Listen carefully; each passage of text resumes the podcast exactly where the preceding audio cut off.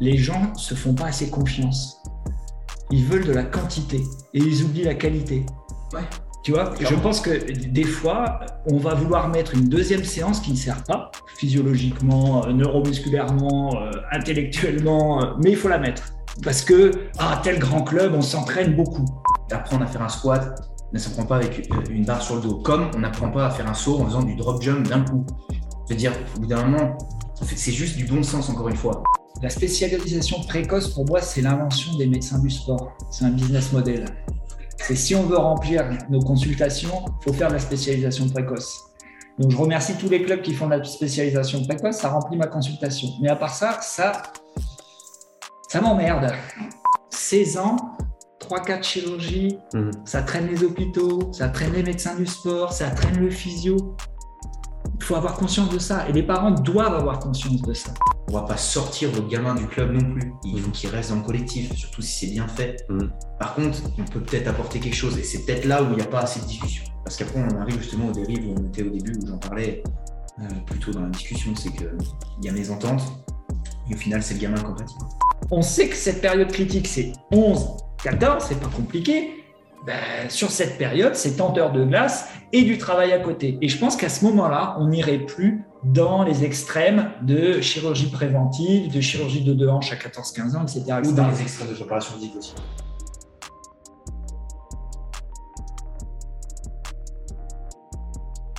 Bienvenue à tous dans ce nouveau podcast. Aujourd'hui, euh, on se retrouve en présentiel. Ça fait plaisir de- d'enregistrer à nouveau avec des gens en vrai parce que Zoom c'est cool, mais la vraie vie c'est mieux.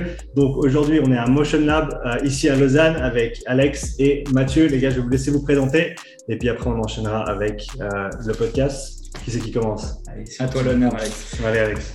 Ah, déjà, merci d'être ici, jeune. Ça fait plaisir de te rencontrer. Merci Et, à toi. du coup, pour la petite présentation, pour faire simple, moi j'ai fait mes, euh, du coup, mes premières expériences à- aux États-Unis à Santa Barbara, à- dans, un, dans un centre de centre comme Motion Lab qui s'appelle Performance, Peak Performance Project, Ouais. P3. Ok. Donc surtout basé sur les sports américains, notamment euh, majoritairement la NBA et puis le développement des jeunes en NBA. Euh, ça, c'était en parallèle de mon master à, à Grenoble, parce que du coup, j'ai fait mes études à Grenoble, Mhm. STAPS. Mhm. J'ai fait mes deux années de, de master et de stage là-bas aux États-Unis, Santa Barbara et après euh, muté à Atlanta, euh, avant de jusqu'au Covid où euh, j'ai dû rentrer euh, Mhm. froidement Mhm. en France et être au chômage pendant six mois jusqu'au jour où j'ai eu une belle proposition après de venir ici et c'était voilà. Depuis depuis en tout cas c'est on se régale. J'ai commencé en mars dernier et depuis en moins d'un an, ça s'est développé tellement que c'est- hyper, franchement, c'est trop bien. L'équipe est géniale. Vous avez combien de personnes qui travaillent en tout sur le sur site ici à Motion Lab J'ai commencé, on devait être, franchement, je vais te dire, on devait être 15. Ouais. Et là, on compte même plus. C'est- un peu plus de 30 euh, collaborateurs. Wow. Et puis euh, durant l'année, ça doit encore, euh, il y a encore pas mal de projets dans, dans les tuyaux. Donc euh, ça va encore augmenter, je pense. Ok. Bon, bah, c'est c'est une bonne évolution sur euh, déjà une, une petite année. hein. Ah ouais, clairement. Mais du coup, même, même en termes de, donc, en termes personnels, mais surtout en termes de, moi, du coup, du coup, moi, je me charge de la préparation physique, hein, ici. Ouais. Et du test de biomécanique, enfin, les tests de performance, etc. Mhm. Tout ce qui est plateforme de force, euh, avec les cellules et tout. Et c'est vrai que, bon, au tout début, je suis arrivé, euh, j'avais personne, hein, pas d'athlète. Et euh, puis là, du coup, euh, je me régale tous les jours avec des nouveaux athlètes différents. L'été, l'été dernier, c'était vraiment sympa. On espère faire une grosse, un gros été ici encore. Ouais. On se développe tout le temps, beaucoup de jeunes. Des Euh, sports des- en particulier ou? Des sports que je connaissais pas, euh, Ok. comme le hockey, Ouais. qui les plus gros, enfin, le- les trois quarts des athlètes que j'ai ici, c'est des jeunes hockeyeurs Mhm. de 12 à 16-18 ans. Euh, quelques pros, mais euh, moins maintenant. Mais du coup, ouais, beaucoup de hockeyeurs. Après, foot, j'ai un peu de tout. J'ai foot, basket, MMA, BMX. Ouais, j'ai un peu, de tout. On a un club de rugby, mais alors on n'en a pas, je les ai pas, je les ai pas entraînés. D'accord. On a un club de foot de 5e division. On a, j'entraîne aussi les Jim, euh, Jimvo en trampoline, D'accord. bientôt en gymnastique rythmique. Ah, donc vous, avez- vous êtes vraiment large sur euh, la panoplie de Oui, sports que ouais. vous arrivez à couvrir avec euh, les différentes compétences ici. Là, c'était aussi une de mes. Enfin, moi, c'est pour ça que j'ai accepté euh, travailler ici. Enfin, c'est ça qui m'a plu, c'est que encore une fois, comme à, à P3, j'avais l'opportunité de travailler avec plein de sports parce que je comprends qu'on aime bien travailler et puis se spécifier vraiment dans un sport, comme j'ai des très bons collègues qui travaillent dans le, dans le basket ou dans le rugby. J'aime bien toucher à tout et voir un peu tout parce que c'est vraiment, en fait, c'est plus la performance en règle générale que comment on bouge et qui, qui m'intéresse. Mhm. Et c'est vraiment ça qui, qui, se retrouve ici, c'est que tu peux vraiment tout développer et tous les sports ont une problématique différente. Donc ça, c'est super agréable. Mhm. Et d'autant plus que je peux bosser avec autant des jeunes où j'avais beaucoup moins l'habitude parce que là, ils ont, ça a commencé à l'âge de 12 ans et euh, j'avais plus l'habitude de bosser avec des 16, euh, 16, 18 ans qui veulent aller jouer en NBA, qui sont en université ou en collège, mhm. et puis euh, des joueurs de NBA beaucoup plus âgés du coup. Et là, ça fait plaisir parce que je suis parti vraiment en développement et ça m'a posé des nouveaux, enfin, j'ai dû me poser d'autres questions, trouver d'autres ressources, lire d'autres livres que j'avais pas. Et franchement, c'est hyper agréable. C'est mmh. ça qui fait, euh, franchement, je pense, la, le, le, kiff de bosser ici. C'est mmh. ça, je suis content de C'est la, variété des athlètes qu'on a ici. On a vraiment des athlètes très jeunes qu'on va accompagner très tôt. C'est un mmh. peu pour ça qu'aujourd'hui, on, on, est là pour, pour, discuter un peu de cette, cette phase très importante. On a des athlètes déjà euh, confirmés et puis on a tout sport et puis je tiens aussi à tout ce qui est euh, aspect artistique. Euh, danse, danse classique, danse contemporaine et cirque. Parce que, parce que malgré ça, on n'y pense pas nécessairement de prime abord, mais c'est aussi des disciplines qui nécessitent une certaine préparation en, encadrement et pour, si, si, on veut performer au plus haut niveau. À mon avis, oui. Ah C'est-à-dire qu'il y a des. Voilà, après, c'est, la joie de tout ça, c'est en effet de rentrer des nouveaux mondes et de, de s'immiscer dans les nouveaux mondes et de comprendre les codes, comprendre les, les forces, les faiblesses, euh, les idées reçues. Enfin, c'est ça qui a, enfin, fait la joie, moi, quand je vois, quand j'ai une consultation très variée, c'est ça qui, c'est ça mon kiff, hein, c'est d'avoir un disque d'une danseuse et un disque d'un rugbyman. C'est la même lésion, c'est pas la même approche, c'est pas le même discours, c'est pas la même prise en charge. C'est ça. Il faut, il faut savoir euh, être polyvalent dans les discours, dans l'approche du client, de l'athlète, etc. Avis, euh, Mathieu, je te ouais, je me présente maintenant. Alors moi, je suis euh, médecin. Je suis originaire du nord de la France. J'ai commencé mes études de médecine là-haut, à Lille. Puis après, je suis descendu à Grenoble où je me suis spécialisé en médecine du sport. J'ai eu eu la chance de qu'on me mette le pied à l'étrier, donc j'ai bossé dans le rugby au FCG à, Grenoble. Ah, quand, c'est que tu étais au FCG 2007-2008. Ok, un peu avant. J'ai connu euh, euh, Jono qui était préparateur Ah oui, tout à fait. Tu connais? Oui, oui. Ah, petit monde. et, puis, euh, et puis ensuite, j'ai aussi eu la chance d'être vite dans, dans, ce qu'on appelle en France les CREPS, qui sont des centres, des centres d'entraînement euh, nationaux, euh, euh, qui sont des sous-centres de l'INSEP, hein, si on veut simplifier, avec comme pôle basket, grimpe, bad et tennis de table. Ok. Donc euh, voilà, et puis. Qu'est-ce qui t'a amené ici à, Motion Lab? Après, tu, sais, ça a été un peu plus long que tout ça. Après, je suis parti au Qatar pendant 4 ans. Ah, ok, ouais. Donc là, je dirigeais le département médical d'Aspire Academy. Ouais. Euh, donc vraiment extraordinaire expérience où, je pense que ouais, ça a été un Ouais, le coup de boost à ma carrière. J'étais assez jeune, j'avais 29 ans, j'ai eu tout de suite une grosse équipe à gérer, et puis j'ai mhm. surtout été influencé par euh, différentes cultures. J'ai compris que la France n'était pas au centre du monde et que finalement je savais pas grand chose. Donc j'ai pris deux trois deux trois tartes et puis euh, et puis on, s'est très bien entendu avec euh, avec beaucoup de personnes de nationalités différentes, de boulots différents, préparateurs physiques, physiothérapeutes, physiologistes. Et tout ça a créé euh, des, chouettes, euh, des chouettes collaborations, aussi bien clinique que recherche. Mmh. Puis après, avec ma femme, on est rentré en France, à Pau, dans le sud-ouest. Et là, travailler dans le rugby, basket. Et puis ensuite, on est arrivé en, Suisse il y a 7 ans, 7 ans et demi. Mmh.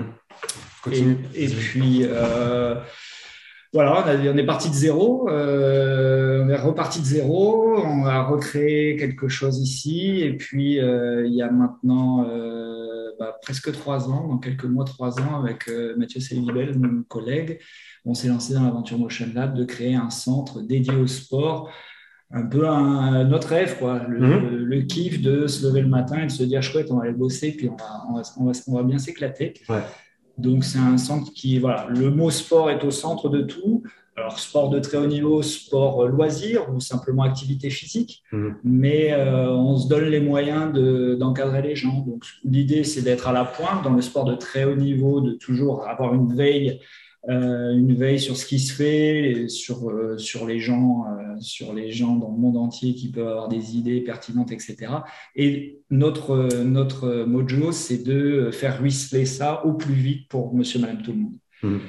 je ne peux pas accepter que des gens soient encore ébahis d'avoir l'altergé, d'avoir l'altergé quand on a mal au genou. Mmh. C'est un appareil qui a plus de 15-20 ans, que tout le monde connaît, mais pourtant aujourd'hui, euh, c'est encore un outil sous-développé. Et je suis heureux quand euh, ma personne qui aime juste aller faire son, sa randonnée de montagne, bah, on peut, on puisse lui permettre d'avoir une rééducation, une remise en charge progressive avec Alterg. Mmh. C'est la moindre des choses. Donc nous, on, on accélère ce temps. Ouais. C'est pas normal qu'il y ait 15 ans. On doit être à 2-3 ans. Donc aujourd'hui, euh, voilà, quelqu'un qui a de l'arthrose du genou, il doit bénéficier pour moi des mêmes, ouais, des mêmes idées. Peut-être qu'on va les, on va les, on va les réadapter, on va les changer un petit peu, mais euh, j'estime qu'on doit, c'est notre aussi notre job de, de faire ruisseler ça au plus vite. Mhm. Euh, en tout cas, c'est vraiment chouette de pouvoir venir ici, déjà voir un petit peu votre centre, voir comment vous travaillez, comme vous l'avez bien expliqué avant et, et comme vous l'avez détaillé ici, c'est extrême, votre approche elle est extrêmement euh, complète. Euh, il y a beaucoup de facettes euh, quand, on, quand on parle de remettre quelqu'un en forme ou de rendre quelqu'un euh, dans la forme optimale pour qu'il performe dans son sport. Et, je pense que vous le faites, euh, vous le faites très bien ici. Vous m'avez, vous m'avez contacté, on va dire, pour une raison assez spécifique en premier lieu, une, une raison assez spécifique pour faire ce podcast. Et on va, on va se plonger dedans gentiment pour mettre un petit peu le cadre euh, autour de cette conversation d'abord. Euh, J'aimerais parler un petit peu eh ben, de la préparation physique chez les jeunes sportifs. Donc, à votre sens, euh, quels sont les, les axes principaux euh, desquels il faut être conscient quand on aborde une préparation physique avec des jeunes sportifs? Et je dis jeunes, c'est très très large, donc n'hésitez pas à, à spécifier peut-être des catégories d'âge et euh, des choses que vous avez vues ou que vous voyez qui euh, nécessitent d'être d'être mises en avant et mentionnées. Je, commence, je vais juste parler d'une anecdote mhm. Euh, qui m'a permis de comprendre la place de la préparation physique chez les jeunes sportifs. Mhm. Je suis arrivé au Qatar, à Spire, on, on touchait les 9-18. D'accord? Essentiel. Alors, beaucoup de football, mais aussi d'autres sports. Et globalement, c'était des enfants qui dormaient et s'entraînaient sur place on avait énormément de temps, énormément de temps et énormément de moyens. Mhm. Globalement, c'était deux séances d'entraînement au jour chez les 9 ans, 10 ans, 11 ans, etc. etc. Et puis, euh, ben, c'était une catastrophe, c'était une hécatombe parce que c'était répéter de l'entraînement spécifique. Le footballeur faisait du football, le coureur courait, le tennis de table jouait au tennis de table. Mm. Et donc j'avais ma consultation qui dégueulait, qui était pleine, mm. mais jusqu'à avoir des deux tiers d'équipe sur le flanc pour différentes pathologies. On pourra y revenir après, pathologie de croissance, etc., etc. Et puis, bah, j'ai eu la chance de travailler avec un, préparateur physique qui était euh, néo-zélandais, qui était assez impertinent j'aimais beaucoup, et qui m'avait dit, bon, ben voilà, maintenant on a ça, on a ce problème, on fait quoi?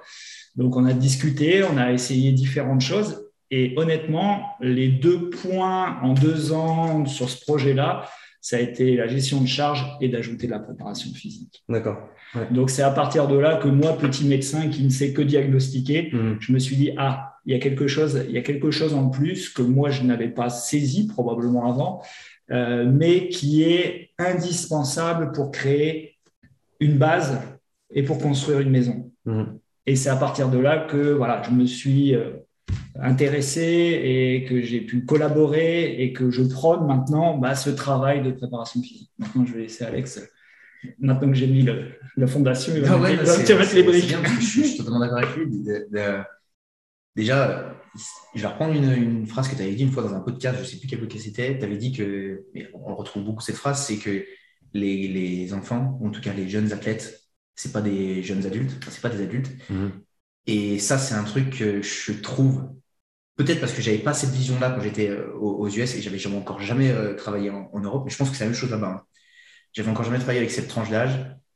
C'est, ils font toujours trop trop spécifiques et, en fait les problématiques elles sont ah, on peut pas on va on va même pas parler des comment dire des qualités athlétiques mm. pour l'instant mm. parce que oui il y a des qualités athlétiques à développer à certains âges qui sont mieux mais juste en termes de charge on en arrive à. J'ai des, des, athlètes qui viennent, qui ont 12-13 ans avec leurs parents, qui sont pleins de bonne volonté, c'est génial, mais ils me disent OK, comment on peut faire? Quand c'est que je vais jamais mon, mon, gosse euh, Il ne s'entraîne pas le mardi.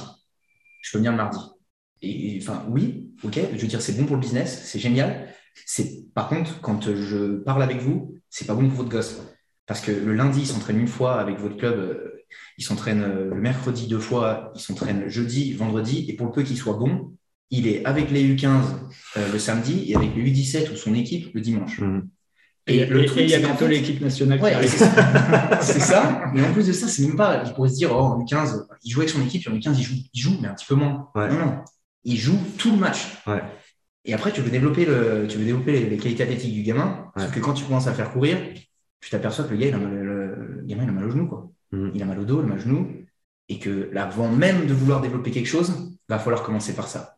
Ça va être euh, des Osgood, euh, ça va être, même, même sans le savoir en fait, même sans, sans qui viennent voir Mathieu, il y a les trois quarts qu'il faut d'abord passer par ça. Quoi. Donc il leur manque, il leur manque une base, il leur manque une fondation, et en plus de ça, on met trop de, trop, de volume, trop de spécificité euh, par-dessus. Et bah, je veux dire, avec la perspective que vous avez là, enfin, moi, je le, je le vois, c'est une problématique qui, et, dites-moi ce que vous en pensez, se retrouve un peu dans tous les sports et à tous les niveaux aussi, dans le sens où même au niveau professionnel, on voit des, des calendriers qui sont de plus en plus remplis, de moins en moins de temps de temps mort d'intersaison dans différents, différents sports. Je pense qu'il y a aussi euh, les jeux. Alors, à mon sens, ici, des fois, euh, dans, le, dans le bassin, on va dire dans le bassin dans lequel on, on évolue, les gens se font pas assez confiance. Ils veulent de la quantité et ils oublient la qualité. Ouais. Tu vois, je pense que des fois, on va vouloir mettre une deuxième séance qui ne sert pas physiologiquement, euh, neuromusculairement, euh, intellectuellement, euh, mais il faut la mettre parce que ah tel grand club, on s'entraîne beaucoup. Mhm. Moi, c'est ce que je dis toujours aux parents. C'est j'ai eu la chance de travailler avec des, des, physios ou des kinés dans des grands clubs de foot, Barcelone, Manchester et, et Liverpool. quand j'ai des parents ici qui viennent me dire mon Dieu, mais vous allez diminuer la charge d'entraînement de mon enfant qui va passer de 5 entraînements à 3 entraînements. Je fais, à votre avis, au Barça, à son âge, il s'entraîne combien de fois? Bah, Je sais pas, 8, 9, non, 3. Par contre, ils savent ce qu'ils font. Mhm. Ils, ont, ils ont un projet. Mhm. Le problème, c'est de ne pas avoir de projet et juste vouloir empiler du volume. C'est ça, et, de ne pas se dire, c'est, et ça s'appelle long-term athlete development. Il y a le, long, il y a le terme long terme dedans, mais on perd peut-être cette perspective parce qu'on veut maintenant tout de suite parce que, comme tu l'as dit, on, voit des gens s'entraîner dur, donc on se dit, bah, si on s'entraîne plus dur, plus vite et plus souvent, eh ben, on va, on va être mieux. Alors que, euh, alors que, encore une fois, comme tu l'as dit, c'est pas, c'est pas des petits adultes. Euh, c'est un organisme qui est en croissance, qui est, qui est pas dans le même contexte, et donc on peut pas le traiter de la même manière. Et le truc, c'est qu'en fait, dans les, dans les gros clubs, bon, à Pitou, on avait eu une, intervention de, du responsable de l'académie d'Arsenal mmh. qui nous avait montré ce qu'il faisait là-bas. Mais en fait, eux, c'est normal, ils ont beaucoup plus de temps. Comme tu dis, ils ont tous les joueurs, c'est cool. Mais les gars, les gamins, ils touchaient euh, deux, trois fois au ballon. Et derrière, ils avaient des cours de tennis, ils avaient des cours de basket, des cours de sprint.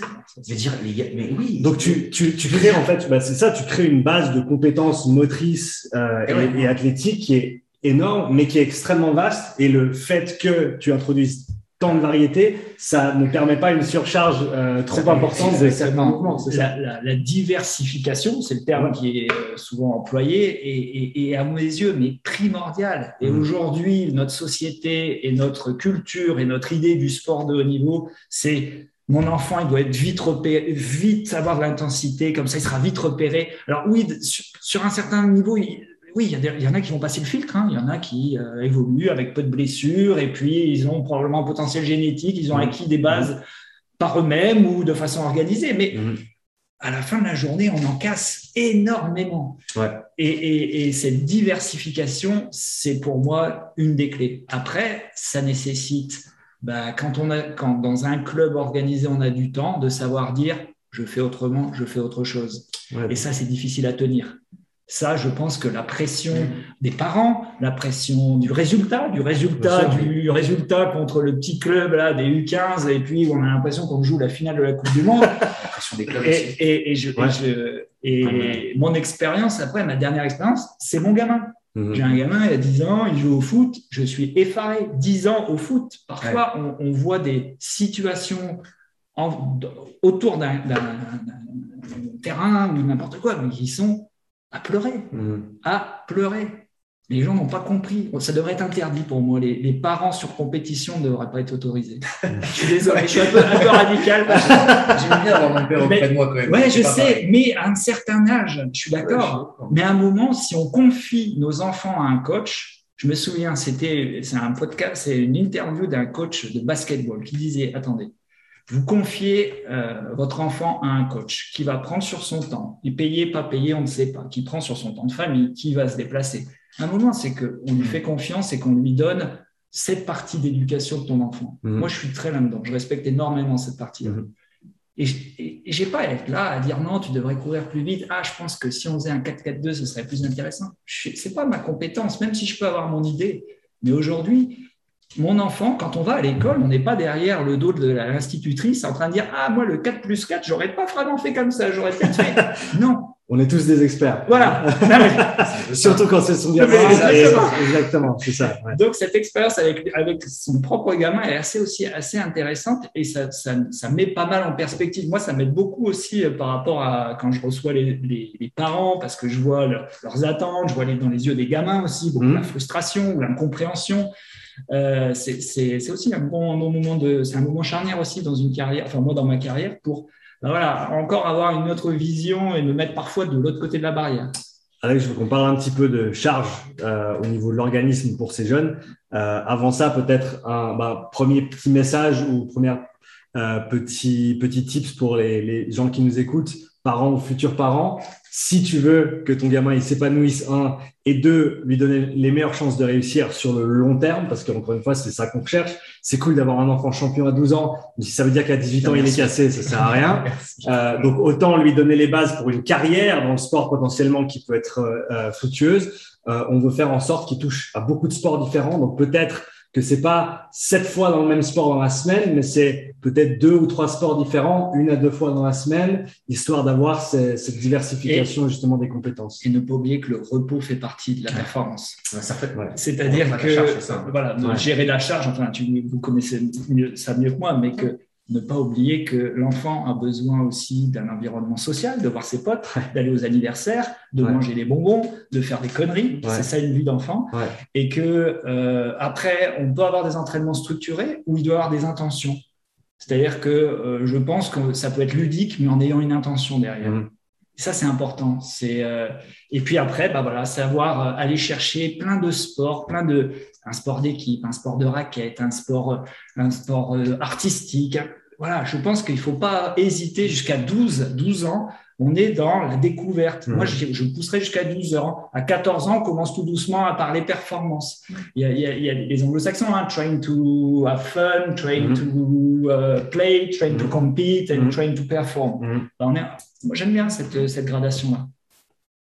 Ouais, après, ouais, moi, c'est, ça, ça commence ça, hein, je suis d'accord. C'est je, ne suis pas un bon vendeur pour Motion Lab parce que la première chose que je conseille aux gens quand je vois qu'ils font trop, c'est déjà, je leur pose la question est-ce que vous, combien de jours de, congé il a votre, votre enfant mhm. Si j'entends un ou zéro, je vais lui dire mais oh, revenez cet été, vous n'aurez pas l'école. Euh, on, on, aura le temps de développer un truc. Euh, vous viendrez peut-être deux, trois fois par la, dans la semaine au lieu de venir une fois pendant trois mois. Mhm. Alors vous avez déjà l'école, vous avez déjà mhm. les compètes et tout ça. C'est pas grave. Au pire, on, on, prend un peu plus de temps. Vous n'êtes pas pressé j'ai toujours tendance à conseiller deux jours de repos, pas forcément dans la suite, placez-les comme vous voulez, mais deux jours de repos. Et je leur dis, c'est pas le but de rien faire. S'ils veulent aller faire du roller, faire un foot avec leurs potes, mais en fait, les sortir de la dimension, je m'entraîne pour euh, performer dans mon sport, pour être meilleur dans mon sport. Et aller faire un foot avec ses potes, c'est pas, c'est pas, c'est avoir du fun. Quoi. Parce que comme tu le dis, il y a, et comme tu disais aussi, il y a autant l'aspect physique où on a besoin de se reposer, mais l'aspect psychologique eh aussi, et de pas uniquement s'identifier à son sport et d'avoir sa personnalité qui est simplement euh, dans, dans, le sport. Et, et c'est tout ce qu'on a en fait. Si tu n'as rien à côté, le jour où ça se passe mal en sport, tout s'effondre. Eh oui. Tout s'effondre. J'ai un, gamin qui a 14 ans là, qui, qui, qui, qui est amoureux de sa première copine. Euh, donc à chaque fois, je, pour rigoler, je discute un peu avec lui, puis je me rends compte qu'aujourd'hui ça va pas. Et, et, il me dit, euh, bah, elle n'a pas voulu manger avec moi, euh, il y a des disputes, etc. Il n'avait pas forcément envie, on, le sentait. Et ça, c'est tout bête, mais c'est à cet âge-là que tu as tes premiers, tes premiers amours, tes tout premiers problèmes. Mmh. À l'école, il y en a certains qui vivent plus, plus ou moins bien que d'autres. Mmh. Et puis, puis oui, c'est, mais ça, ça doit être pris en compte. Et malheureusement, c'est, je pense que toute cette charge-là n'est pas prise en compte. Et encore, je ne suis pas du tout euh, un expert euh, à fond dans la prise en charge, enfin, de, du, la monitoring de la charge, etc. Mais ça fait pas de mal de savoir que le gamin il doit dormir 8 heures par, par jour, au moins les conseiller. Ouais. Euh, et puis, et puis souvent, à cet âge-là, ça reste du bon sens. je pense qu'on perd un moment, comme dans certaines consultes, je dis, mais là, on perd pied, les enfants. Hein. Là, honnêtement, on a juste perdu un peu de bon sens. Hein. non, mais quand le gamin n'arrive pas à marcher, il ah boite, et que la, la, première question des parents, c'est alors, il peut jouer samedi, et qu'on est le jeudi, je fais, honnêtement, vous avez vraiment besoin de moi pour répondre à cette question? Je fais non, non, non, non, non. Après, le, problème, c'est qu'on après, après, ce que je dis, hein, être parent d'un enfant sportif, c'est un métier. Hein. c'est super dur. C'est vrai. C'est tanné. Hein. Peut-être du travail à faire au niveau psychologique, au niveau détachement, au niveau attente, etc. Clairement. Et la, dernière, on avait une soirée avec les parents de Ginevaux, justement, où c'est voilà, c'est aussi un, c'est euh, la gymnastique est aussi un, un milieu euh, ultra euh, compétitif où on est dans la spécialisation précoce parce que bah, il y a probablement des figures qui sont acquises très tôt et mhm. qu'elles s'acquièrent euh, dans, des âges très très très tôt, donc ça donne des carrières très décalées avec des carrières qui débutent tôt mais qui se terminent aussi très tôt. Et mhm. puis euh, toute la problématique autour de la gymnastique chez des jeunes garçons ou filles de, euh, lui, on parle 7, 8, 9, 10 ans, donc c'est mhm. très très très tôt. et de et de, cet aspect émotionnel, cognitif qui n'est pas encore là. C'est ce que tu disais tout à l'heure. Il hein, euh, faut bien comprendre qu'il y a le développement physique, le développement sexuel, le développement biologique, le développement hormonal et le développement cérébral, cérébral et cognitif. Mmh. Ça sert à rien. voilà, on dit à ah, nos gamins, ils, prennent aucun, aucune considération des risques. Oui, oui, parce que leur lobe frontal pour l'instant se développe. Et ensuite, on va venir sur des choses, des aires qui vont être assimiler des tactiques, assimiler des consignes complexes. Il ne faut pas l'oublier dans le développement. Dans le LTAD, il y a ce développement cognitif qui est primordial. Ça ne sert à rien d'essayer d'inventer des choses ultra complexes chez des jeunes gens. Ils ne peuvent pas, à ce moment-là, l'intégrer, l'assimiler. il y a d'autres choses à faire. Et, voilà, il y a d'autres choses. Et si, si, Alex, on parle euh, charge d'entraînement, euh, donc on parle l'effet de la charge d'entraînement sur un organisme qui est en développement. Euh, quelles sont pour toi les choses les plus importantes à considérer quand on parle de cet aspect-là de la préparation physique notamment? Tu veux dire si moi il vient en plus faire l'entraînement? Ouais, comment est-ce que tu vas? Tu as parlé un petit peu de, comme tu l'as dit, de stratégies extrêmement simples. Par exemple, venez me voir à l'intersaison. Ouais, euh, ah, voilà. Mais il, va y avoir deux cas de figure, on va dire. En tout cas, actuellement, moi, j'ai eu que deux cas de figure et je suis ravi de discuter avec d'autres gens qui ont d'autres problématiques. J'adore même poser des questions euh, sur, sur d'autres podcasts, etc. Euh, il y a ceux qui vont venir euh, une fois par semaine pour ajouter un, entraînement à leurs enfants parce que bah, ils considèrent que dans leur club, ils n'en font pas assez, ou etc. Ou même ils n'en ont pas du tout. Ça dépend en fait le club, euh, les besoins, enfin les, les moyens qu'ils ont. Mmh.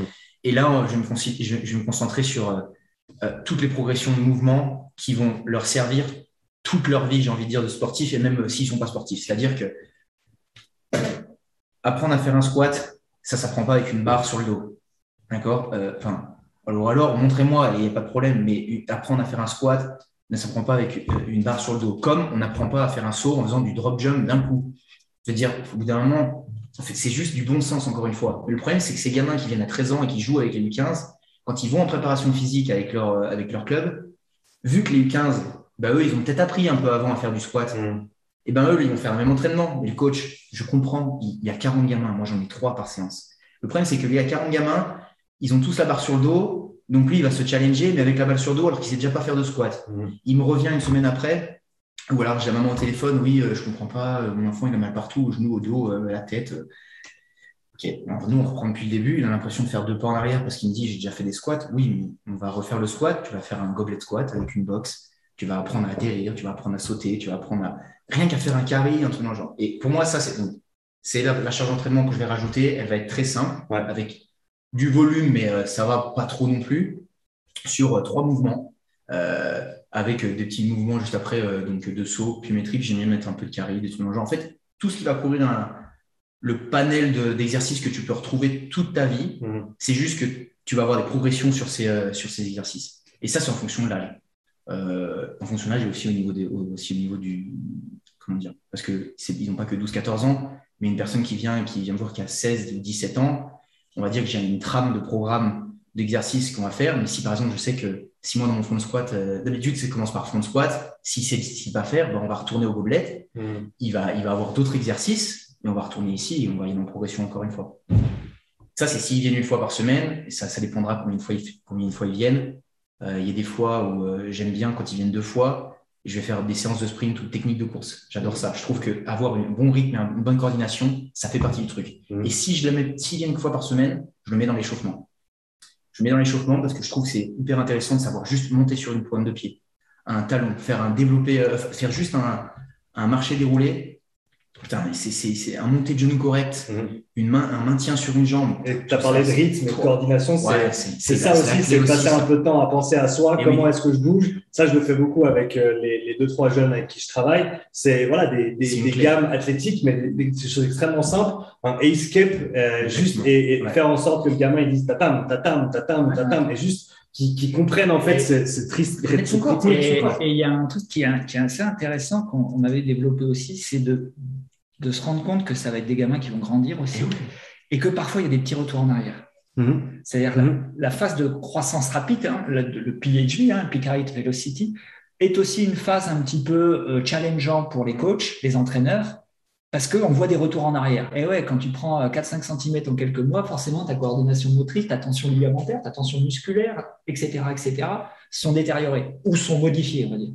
Donc, euh, oui, j'aime ce côté, euh, comme tu dis, j'ai un gars de 14 ans, oui, j'ai une trame, mais j'ai pas peur de repartir en arrière. Et parce qu'au final, ça donne toujours une, base sûre de départ, ou alors tu peux la revisiter. Et, même si tu regardes, tu regardes même, euh, je connais Phil Darou, qui travaille avec pas mal de gars dans l'UFC, euh, et qui fait, tu vois les vidéos qu'il fait, ben c'est clair, quand tu travailles chaque jour, plusieurs fois par jour avec un athlète, tu vas faire des choses extrêmement basiques mais ça te permet de faire plus de volume, ça te permet d'approfondir euh, des petits détails dans tous ces patterns qui sont extrêmement en guillemets simples mm. et que peut-être beaucoup diraient ben c'est trop simple donc je veux faire plus compliqué, mais au final c'est faire cette base extrêmement bien qui sur le long terme va avoir le plus d'effets positifs. Ah, surtout que là on, là on parle vraiment de développement chez les jeunes, donc euh, long time athletic development, mais euh, de, de, manière générale je fais partie, je sais, je fais partie en tout cas du groupe qui c'est bien de vouloir chercher à,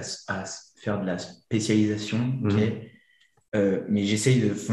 Je trouve qu'il y a tellement de, choses à développer avant même ça. Pour moi, pour moi un, squat, il y a tellement de façons de faire un squat ou tellement de façons de développer ses qualités athlétiques.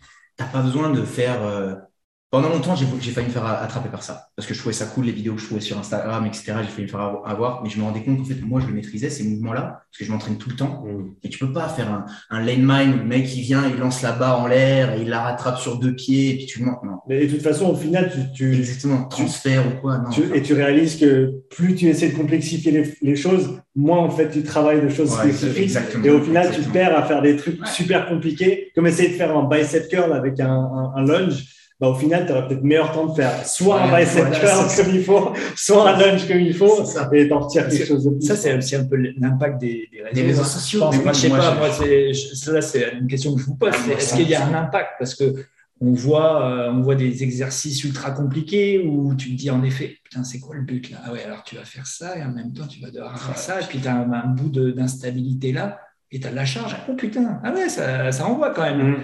Il y a eu un impact pour vous de, des TikTok, des, des, vidéos qu'on balance comme ça, Instagram, etc., etc. Alors, quand tu vois, moi, il y en a un qui est, qui est, incroyable sur les réseaux sociaux, mais il fait marrer tout le monde parce que bah, il te fait un trap bar au-dessus de la tête, euh, il a une trap, il a une safety bar au-dessus, tu vois de qui je parle. c'est un, un, truc de ouf ce mec. J'ai reçu sur le podcast. Ah, c'est pas genre, c'est en fait c'est rocambolesque.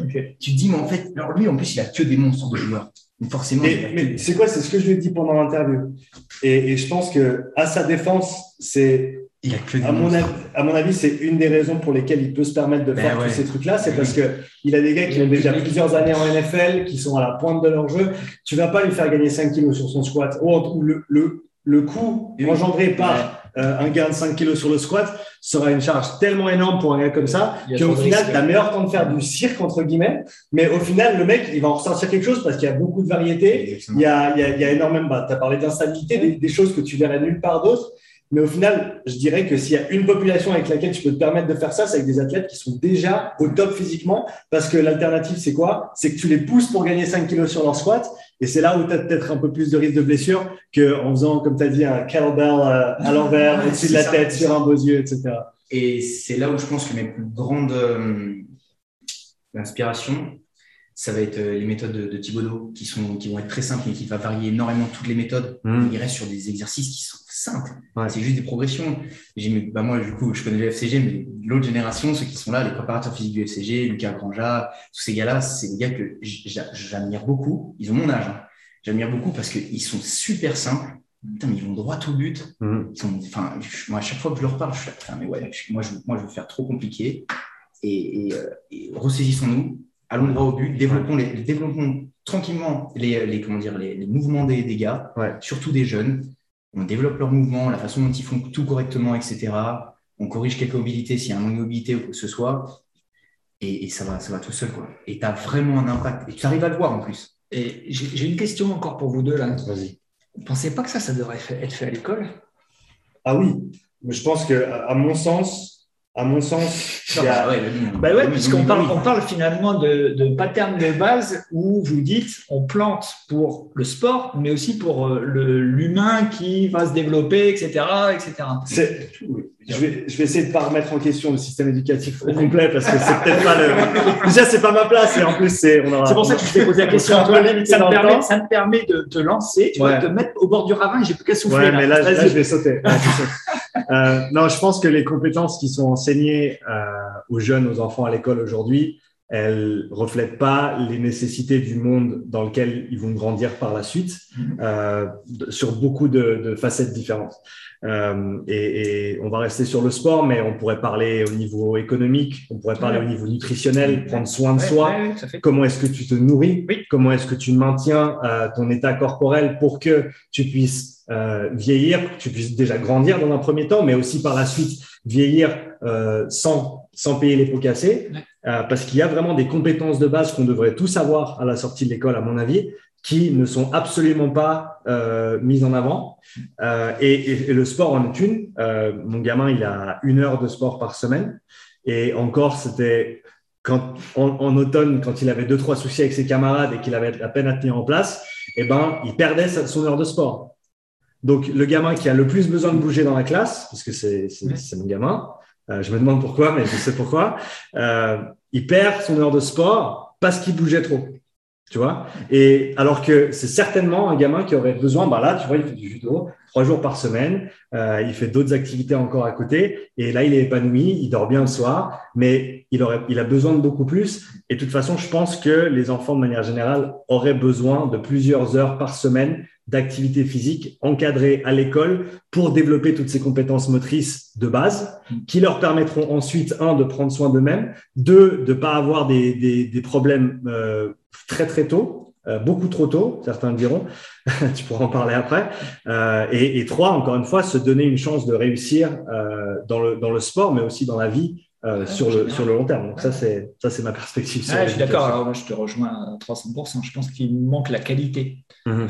Il y a une quantité, il y a un nombre d'heures, mais il n'y a pas la, la pertinence et la qualité de spécialistes comme vous qui, à mon sens, devraient intégrer le système éducatif. Mhm. Et comme quand tu dis, euh, bah voilà, je suis, euh, oui, moi aussi, je suis effaré que on essaie de leur apprendre à jeter. Alors, ils vont jeter 100 fois le ballon, mais on va jamais leur apprendre la qualité de, de jeter. À le ramasser, peut-être aussi. Ou à ramasser. non, mais Ramasser, voilà, ramasser, mais- être un mais- on, reste sur des patterns Ah, extrêmement simples. clairement. Et comme tu le disais avant, tu, tu, tu me posais la question sur les réseaux sociaux avant, j'ai eu la chance assez tôt d'avoir des influences comme Pat Davidson et, et d'autres euh, qui sont extrêmement compétents dans- en tant que coach et en tant qu'éducateur pour les coachs, qui euh, très tôt m'ont forcé à euh, catégoriser les mouvements, à essayer de de- d'établir des catégories claires. Voilà, quel pattern est-ce qu'on fait là? Euh, Est-ce qu'on est sur de la locomotion? Est-ce qu'on est sur de l'explosif, sur du balistique, euh, avec charge, sans charge, euh, sur un squat, sur un pivot au niveau des hanches, euh, sur du unilatéral, sur du bilatéral, euh, et, et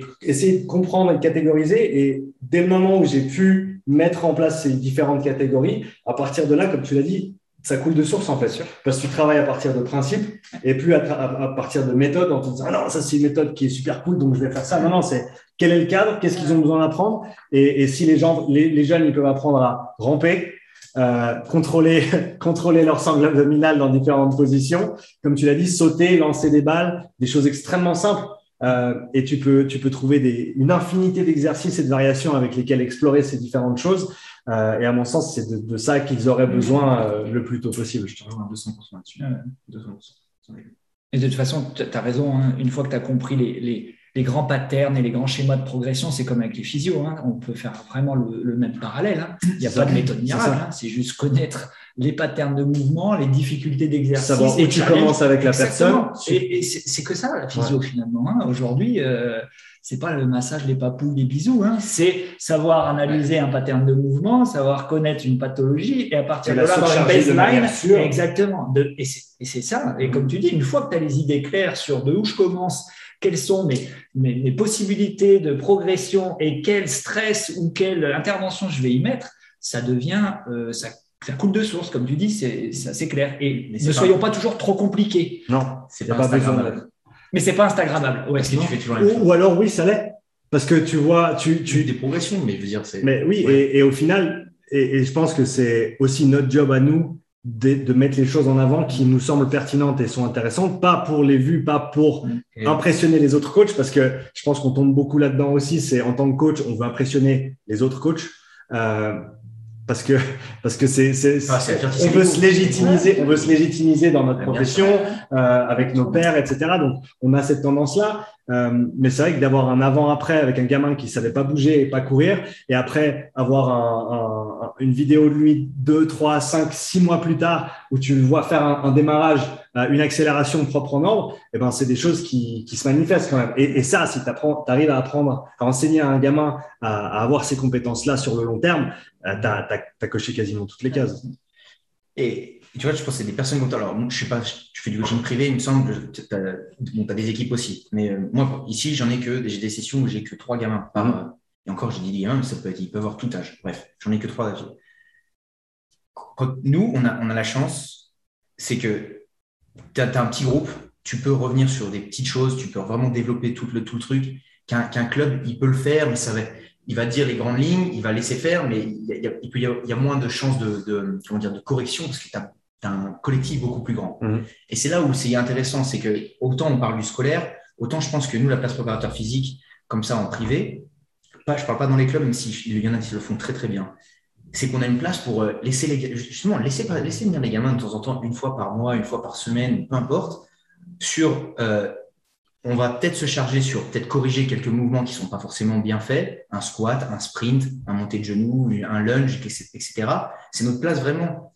Et le problème qu'on a, qu'on a actuellement, je parle ici à Motion Lab, et c'est pour ça d'ailleurs au début on, en parlait parce qu'on avait des problématiques là-dessus énormes, c'est qu'on a des clubs qui n'autorisent pas leurs, leurs, leurs, athlètes, leurs jeunes joueurs, on parle de joueurs qui ont 12, 13, 14 ans, hein, qui ne les autorisent pas à venir à Motion Lab, ou alors aller sur la glace synthétique euh, qu'on a de l'autre côté pour faire du technique. On ne sait même pas pourquoi. Ils, mhm. disent juste aux parents, vous les envoyez, on ne fait pas jouer votre gosse. Ou alors on les, on les redescend. Ils vont jouer en deuxième ligue, pour, en deuxième ligne, euh, on parle en hockey. C'est la plus grosse problématique qu'on a actuellement. On se mhm. bat. J'ai pas le droit de mettre des vidéos de, des, des, gars que je que j'entraîne. C'est les parents qui viennent me voir parce que euh, sinon ils vont pas jouer. Mhm. Oui, il y, a parfois en effet c'est un peu prise en otage. Mhm. Alors, euh, voilà, qu'elle soit du club, du coach, parce que, bah, alors, on a aussi une part de responsabilité, c'est qu'on n'arrive pas non plus à expliquer le projet, je pense. Et que c'est difficile aussi, comme tu dis, hein, ta, plus grosse difficulté, c'est d'essayer de, comprendre déjà la charge, comment elle est répartie dans un club, mhm. si elle est répartie. Ouais. Interrogation. Ouais. Et si elle est bien répartie, comment ne pas tout détériorer et faire quelque chose qui ait du sens sans surcharger la tête? Exactement. encore, encore une fois, on va pas, Mais on va ça, sacré. Mais quand on parlait de faire bien les mouvements et pour euh, là, de, ce, tout ce qu'on a parlé depuis, depuis 20 minutes, ça, passe par ça, ça passe par aller voir peut-être un petit expert qui, euh, je sais pas, moi, prendre un cours de, de, quelques, quelques séances de, de, technique de sprint. Et je suis pas un expert, hein, mais par contre, un vrai expert de technique de sprint ou quelqu'un qui a fait de l'athlète, ça, a du sens quand tu veux apprendre à un gamin à courir, que tu n'arrives pas à corriger ça dans ton club, tu n'as peut-être pas les compétences. Mhm. Peut-être peut laisser justement l'opportunité aux parents déjà de choisir, c'est pas, pas au coach de choisir ce que va faire leur gamin. Laisser l'opportunité d'aller mieux faire des mouvements, mieux exécuter, essayer d'avoir peut-être moins de douleur au genou ou quoi que ce soit. Ça, mhm. ça a énormément de sens. Et actuellement, il y a un problème. Il y a un problème, on va, on va y revenir.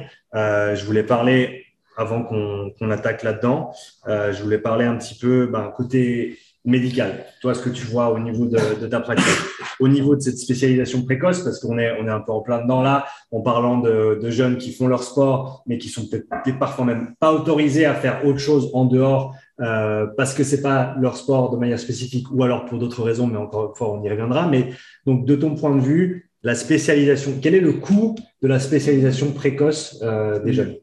Le, la spécialisation précoce, pour moi, c'est l'invention des médecins du sport. C'est un business model. C'est si on veut remplir nos consultations, il faut faire de la spécialisation précoce. Donc, je remercie tous les clubs qui font de la spécialisation précoce, ça remplit ma consultation. Mais à part ça, ça, ça m'emmerde. C'est-à-dire que concrètement, à nouveau, avec juste un tout petit peu de bon sens, mhm. on arriverait à arrêter. Moi, je suis malheureux quand je vois les gamins qui ont entre 10 et 13 ans qui traînent ma consultation. C'est pas normal. Le sport n'est pas à 12, 13 ans. On ne doit pas, pendant une saison, avoir vu cinq fois le médecin, avoir fait six mois de physiothérapie. Et du chiro. Et, du chiro, et de l'ostéo, et, tout ce qui va autour. Je m'inclus largement dedans. Pour moi, c'est un échec. C'est un échec et je m'inclus dedans. Hein. Je m'inclus dans le système. J'ai aucun problème. Mais pour moi, c'est un échec. C'est pas ça pour moi la vision du sport. Surtout à ces âges-là.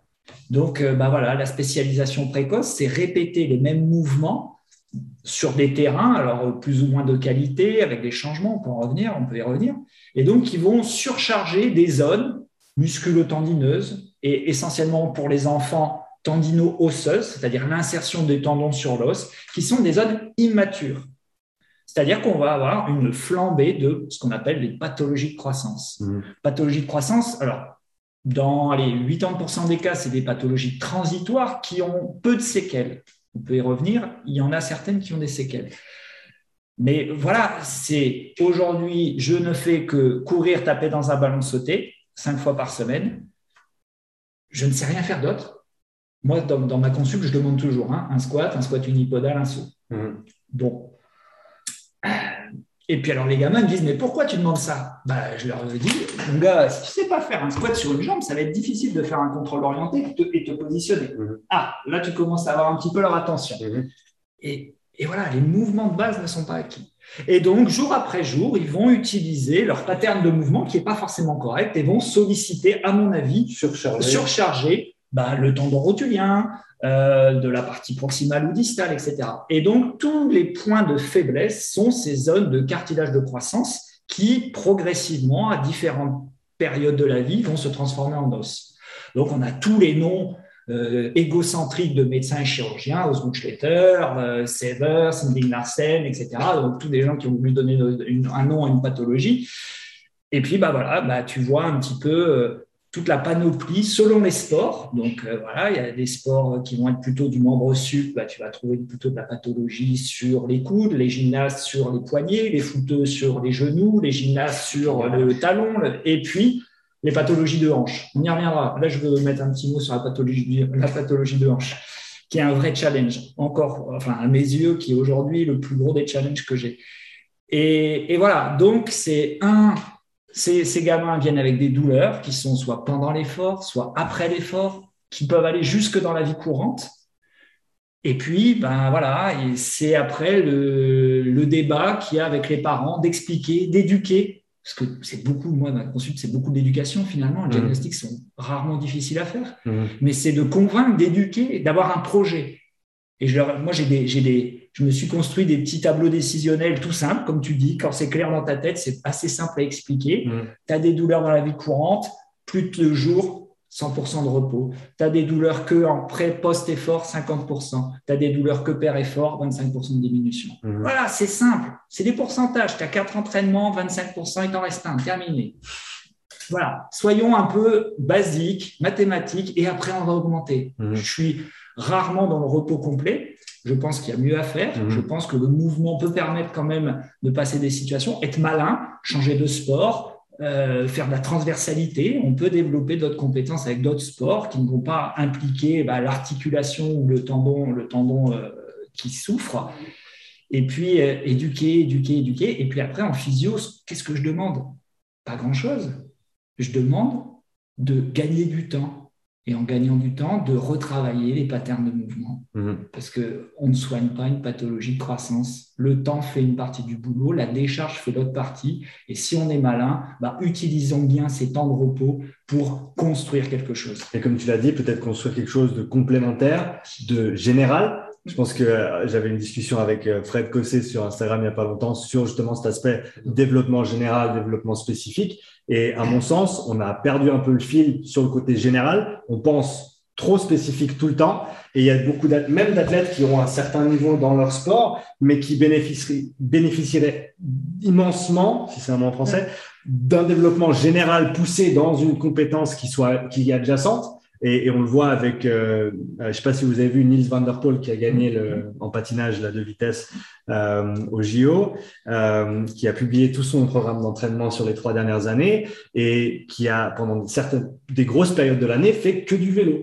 Il ne faisait pas de patinage sur glace. Il faisait exclusivement du vélo pour sa préparation. Alors certes, il a un niveau beaucoup plus avancé. On va pas parler euh, aux jeunes et, et, leur dire de faire la même chose, mais si à, même à ce niveau-là, il y a une transversalité entre les, les qualités physiques, c'est qu'à un moment donné, ça doit pouvoir être fait à, à tous les niveaux et ça, ça devrait être fait à tous les niveaux. Et, et c'est ce que je leur explique. Je leur dis, vous savez, ce temps de, de, de, de douleur, parce que appeler ça une blessure, ça, ça me saoule un peu. Il n'y a rien de cassé, rien de déchiré, c'est un syndrome douloureux. Mmh. Alors, j'essaie de, de, faire avaler la pilule aux enfants parce que c'est beaucoup de frustration. Hein. Alors, des enfants et parfois plus des parents, même d'ailleurs. Mais c'est que je leur explique, ça peut être un temps. Ça peut être un temps de réflexion et de développement. Et de ne voyez pas ça comme de la perte de temps. Mmh. Parfois, on va vous en faire gagner finalement. Mmh. Parce que j'ai des gamins qui viennent, ils viennent avec un Osgood, physio, un petit peu de prépa derrière, et tu retrouves un gamin qui sait courir. Ah, tiens, bah, est-ce qu'on a vraiment perdu notre temps? Mmh. Parce qu'au final, bah, ça dépend toujours de la fenêtre à laquelle tu regardes. Est-ce que tu regardes sur la fenêtre de trois semaines ou sur trois ans? Parce que si tu le regardes sur trois semaines, bah, tu vas te dire Ah, bah, on a perdu du temps parce qu'on a fait un peu moins. Mais si tu es sur trois ans et que tu vois toutes ces qualités supplémentaires que tu as pu développer, bah, au final, le jeune, il y gagne. Et après, les, et après, les gamins, hey, ils ne sont pas débiles. Hein après, ils viennent ici, ils disent, ah, ah, on est bien ici. On ne peut pas continuer. Ah, parce qu'ils le sentent, ils font les retours aussi. Ouais, bien sûr. Ouais. Parce que, exactement, ils voient que d'un seul coup, bah ouais, ça accélère mieux. Ah, tiens. Ah ouais.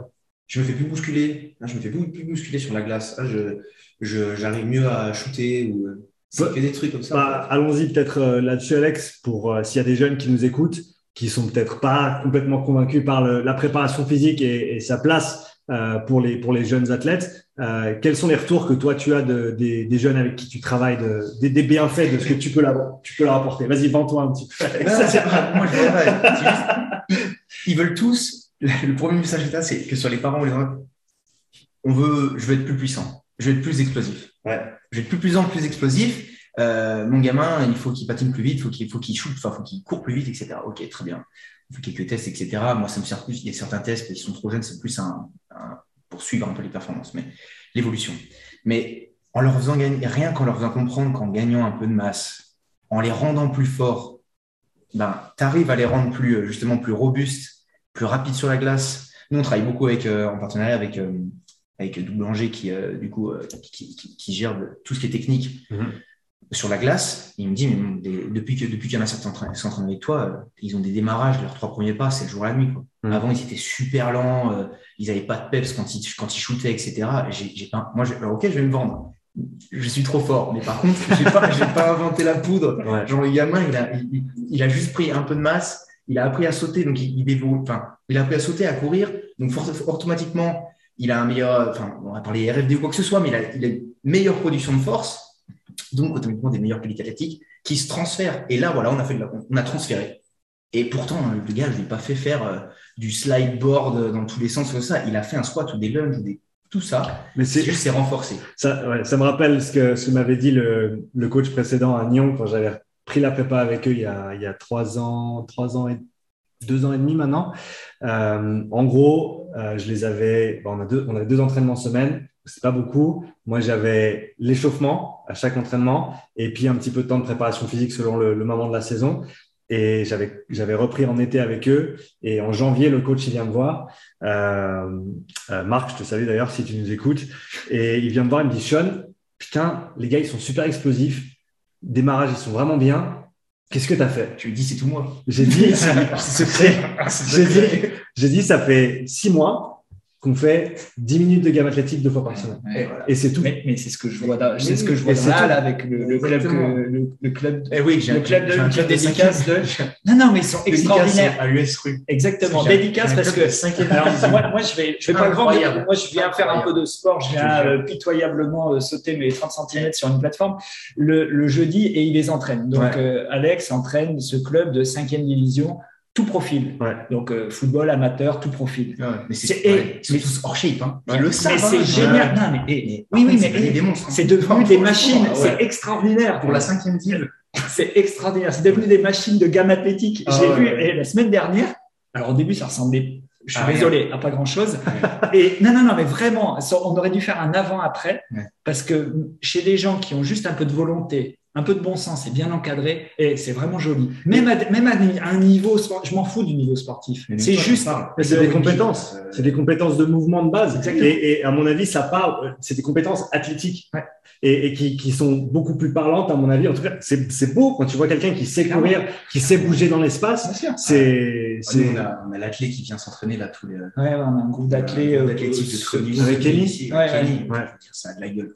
Ouais, tout le monde regarde quand ils passent sur la piste. Quoi. Ouais. Parce que le montée de genoux qu'ils font, c'est pas les montées de genoux euh, que tout le monde fait, tu vois. C'était, ça, c'était un bon point qu'on a eu euh, avec la halle, qui est une zone très ouverte. Hein, Tu as vu où on mélange des populations, des populations blessées, des populations performance, des populations sport-loisirs. Et au début, on était un peu craintif sur, sur ce mélange des populations. Jusqu'au jour où on a des gens qui Moi, j'ai des patients de, un peu plus âgés qui me disent Oh, puis quand on voit ça, c'est beau, puis ça nous donne envie. Et ben ça, c'est pas mal. Et j'ai même eu, euh, je me souviens, un très beau moment où le foot de le Lausanne Sport, donc vient aussi utiliser la halle, est venu encourager une petite dame qui faisait son bilan ISO ou un truc comme ça. Ah, ça, ça me fait plaisir. Mmh. Là, je me dis, OK, on a touché un, point qui est pas trop mal. Mmh. C'est juste montrer aux gens que c'est faisable, ça peut être accessible avec du travail. Mmh. Donc ça, moi, j'aime cette mixité dans la halle à certaines périodes de la journée. Alors, tout n'est pas en même temps, mais quand ça s'étale, mais ouais, une big dédicace à ton, à ton club de foot, euh, c'est bien ça. Et, comme tu l'as, on, l'a dit depuis le début, il n'y a pas besoin que ce soit compliqué.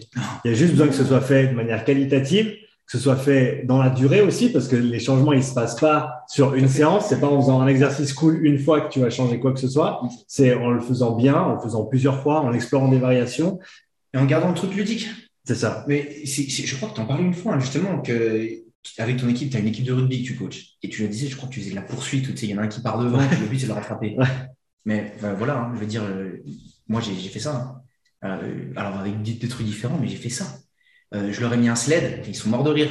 Les gars, vous faites des fois déjà jambes tendues ou alors même des sprints avec le but, c'est je vous prends le temps où on a des cellules, je vous mets 5 kilos sur le sled, allez le plus vite possible. Mm-hmm. C'est parti. Les mecs ils se donnent à fond. Et ils ont 25, 30 ans et plus. Mais ils sont trop contents ils sont tous beaucoup plus forts, ils le savent, tous ils, le sentent. Mm. Ils sont beaucoup moins. Alors même, on n'a même pas fait de cardio, ils, ils sont beaucoup plus, euh, euh, beaucoup plus, euh, comment dire, ils peuvent tenir beaucoup plus longtemps un match, etc. Ils sont, voilà, c'est trop cool.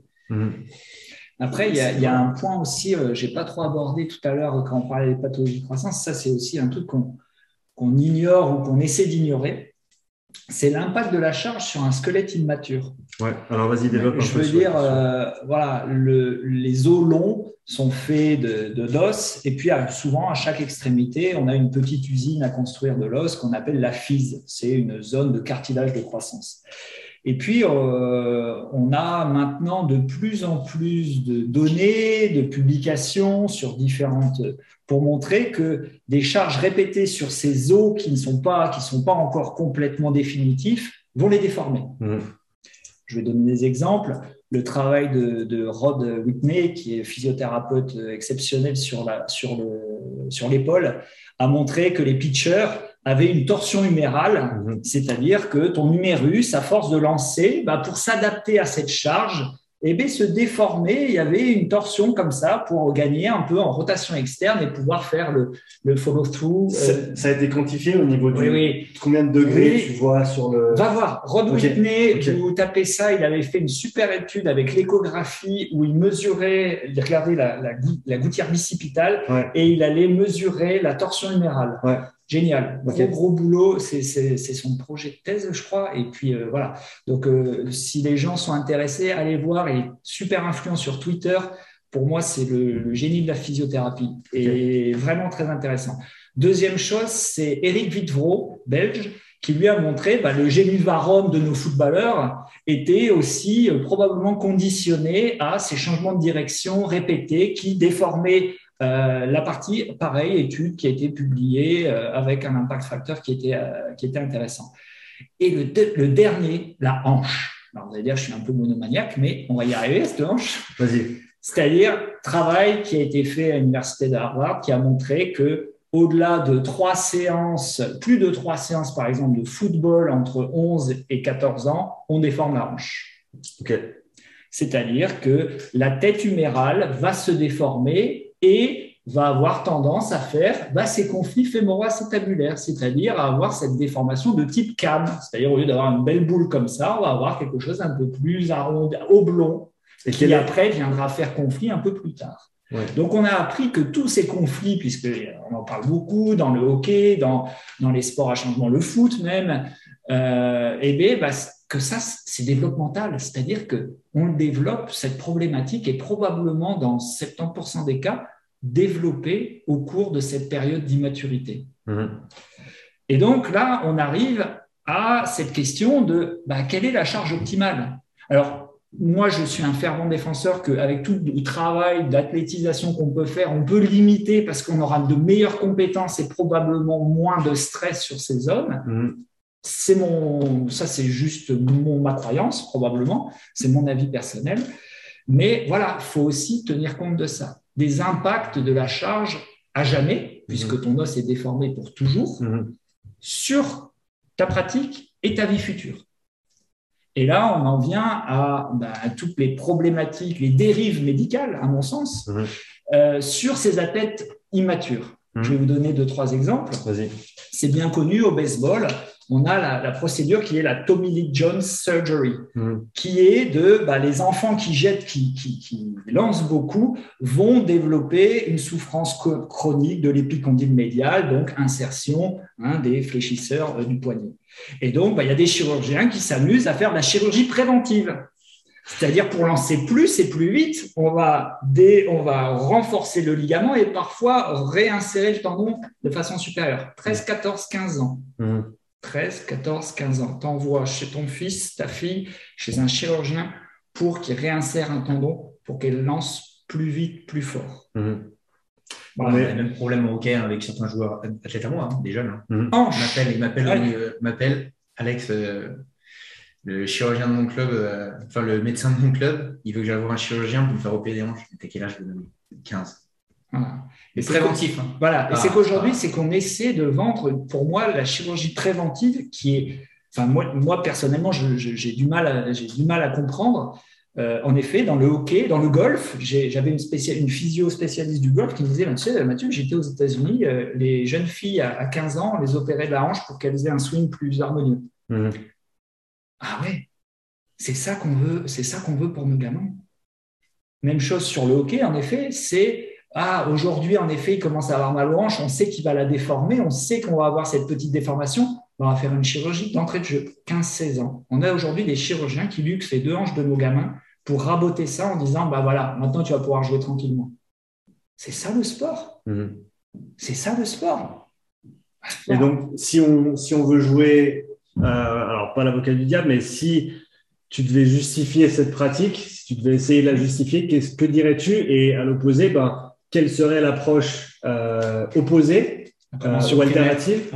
Alors, je, vais, alors le, la première chose, c'est que je pense que euh, le médecin ou le chirurgien ne pense pas à mal. C'est pas, c'est pas le diable. C'est juste qu'il se retrouve face à une situation bloquée. Mhm.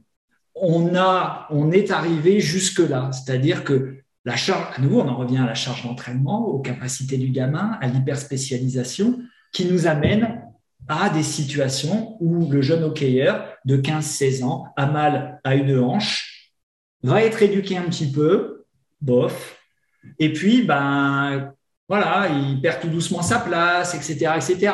Et donc, bah, tout le monde est un peu dans, bah, voilà, dans, dans, dans, le dur, quoi. Mhm. On va voir le chirurgien qui dit, bah voilà, oui, euh, on connaît cette pathologie, c'est une pathologie de hanche. Moi, je vais vous la raboter, et puis comme ça, il aura plus de mobilité, il sera pas, il sera pas, il sera pas embêté. Et puis, bon, eh, on va peut-être faire l'autre quand même. Comment, comment c'est fait Non mais, et voilà où on en est. Et, et je pense que tout, c'est pas le traitement, c'est tout ce qui est en amont qu'on a raté. il y a tout ce qui est en amont qu'on a raté, euh, mais quel va être l'impact quels vont être les impacts d'une telle intervention à, cet âge-là sur le développement, sur la vie Parce que c'est là, on parle au-delà du sport, euh, sur, sur la vie de d'abord cet enfant et par la suite de, de l'adulte qui, qui en découlera. Alors moi, euh, voilà, je vais tout de suite mettre les choses au clair. Moi, j'ai un biais de recrutement. C'est-à-dire que je vois que les gens qui vont pas bien. non, mais faut être, faut être honnête. Euh, j'espère que ce que je vois, c'est pas la réalité. Mhm. C'est-à-dire que je vois des gens, une chirurgie, c'est pour toujours. Mhm. Ça marche, on est content. Il y aura quand même des effets à distance. Un croisé amène à l'arthrose à 10-15 ans chez tout le monde, quel que soit le chirurgien, quelle que soit la technique. Mhm. Ça, faut juste être d'accord là-dessus. Et puis, la deuxième chose, bah, c'est que si ça ne marche pas, qu'est-ce qu'on fait? On a des enfants, on a des, jeunes joueurs, joueurs de hockey ou de football, ils ont été opérés, on a réinséré un peu le labrum, on a, on, a, on a coupé un petit peu cette déformation entre la tête et le col, et ça fait mal. Et on fait quoi? 17 ans, une opération, donc on y retourne souvent, deuxième opération, ça va pas forcément mieux, on refait une arthroïale, on fait une infiltration, et puis vous vous rendez compte, 16 ans, 3-4 chirurgies, mhm. ça traîne les hôpitaux, ça traîne les médecins du sport, ça traîne le physio. Il faut avoir conscience de ça et les parents doivent avoir conscience de ça. Mhm. Après, toi, ton point de vue médecin, et moi, ce que je trouve incroyable, c'est de, se dire Ok, votre gamin, il est, fort à 15 ans, à 16 ans. Vous faites ça parce qu'il est fort, mais putain, vous n'avez aucune idée s'il va devenir pro ou quoi. Vous avez fait ça en espérant, mais. à quel coût Je veux dire, à quel coût Je veux dire, votre gamin, il n'est pas sûr d'être professionnel dans 4 ans. Mhm. Ça veut dire qu'il va potentiellement arrêter dans deux ans parce qu'il déjà en a marre du hockey parce qu'il a fait ça toute sa vie et qu'il n'a rien fait d'autre donc il en a marre. Sauf que voilà. Peut-être, comme tu dis, il n'y aura aucun impact, il y aura un impact plus tard. En attendant, c'est fait, c'est fait. voilà. Une fois que c'est fait, c'est compliqué. Mais tu as parlé d'effets à, à, long terme, euh, d'autres interventions notamment, et sur une intervention comme ça, est-ce que sur le long terme, il y a des dégradations qui vont, qui vont prendre place ou des effets néfastes qui peuvent émerger plus tard? ouais, euh, euh je, euh, je, dirais, pour être tout à fait honnête, euh, ce que je, je, remarque à moyen terme de ces chirurgies de hanche, c'est des gros défauts d'activation. Les gens n'arrivent plus à activer. Activer, activer, glute, activer le muscle. Ils perdent très très rapidement. On fait un travail là-dessus. Euh, tu as changé la fondation en fait de laquelle tu opères, le, enfin, de, de, tout ce que j'ai appris de, de Pat Davidson et d'autres aussi. Le squelette, c'est un peu la fondation la position du squelette va en grande partie déterminer comment tu peux recruter et, activer certaines, certains muscles et dans, quelle amplitude de mouvement. Euh, ça va préconditionner presque, si tu veux, ton système nerveux par rapport à cette position osseuse. Et, donc, si tu changes, et je ne sais pas si je, suis, je suis dans le juste là, mais si tu changes le squelette, tu as potentiellement un impact sur le, le, fonctionnement du système au complet qui ne retrouve peut-être plus les, les, mêmes, les mêmes repères pour ensuite faire son travail de, de recrutement et d'activation C'est ma compréhension. Hmm. C'est pas scientifique. Je trouve pas. Alors, il y a beaucoup de travail en ce moment hein, sur euh, le ligament croisé antérieur et puis les gens qui ont du mal à récupérer leur quad. Donc, hmm. il, y a, il, y a, un gros travail sur l'approche cognitive, neuro, neurocentrale, etc. Donc, hmm. probablement dans les cinq prochaines années, ce sera un peu le. Je dirais que ce sera le hot topic euh, médical. C'est un peu ce, cette connexion centrale, cette perte d'activation, le pourquoi, etc. Et, et je pense que tu as raison mais après, voilà, à nouveau, c'est que mon avis personnel basé sur mon expérience. C'est n'est mm. pas evidence-based, c'est vraiment mon expérience. Mais oui, je suis d'accord avec toi.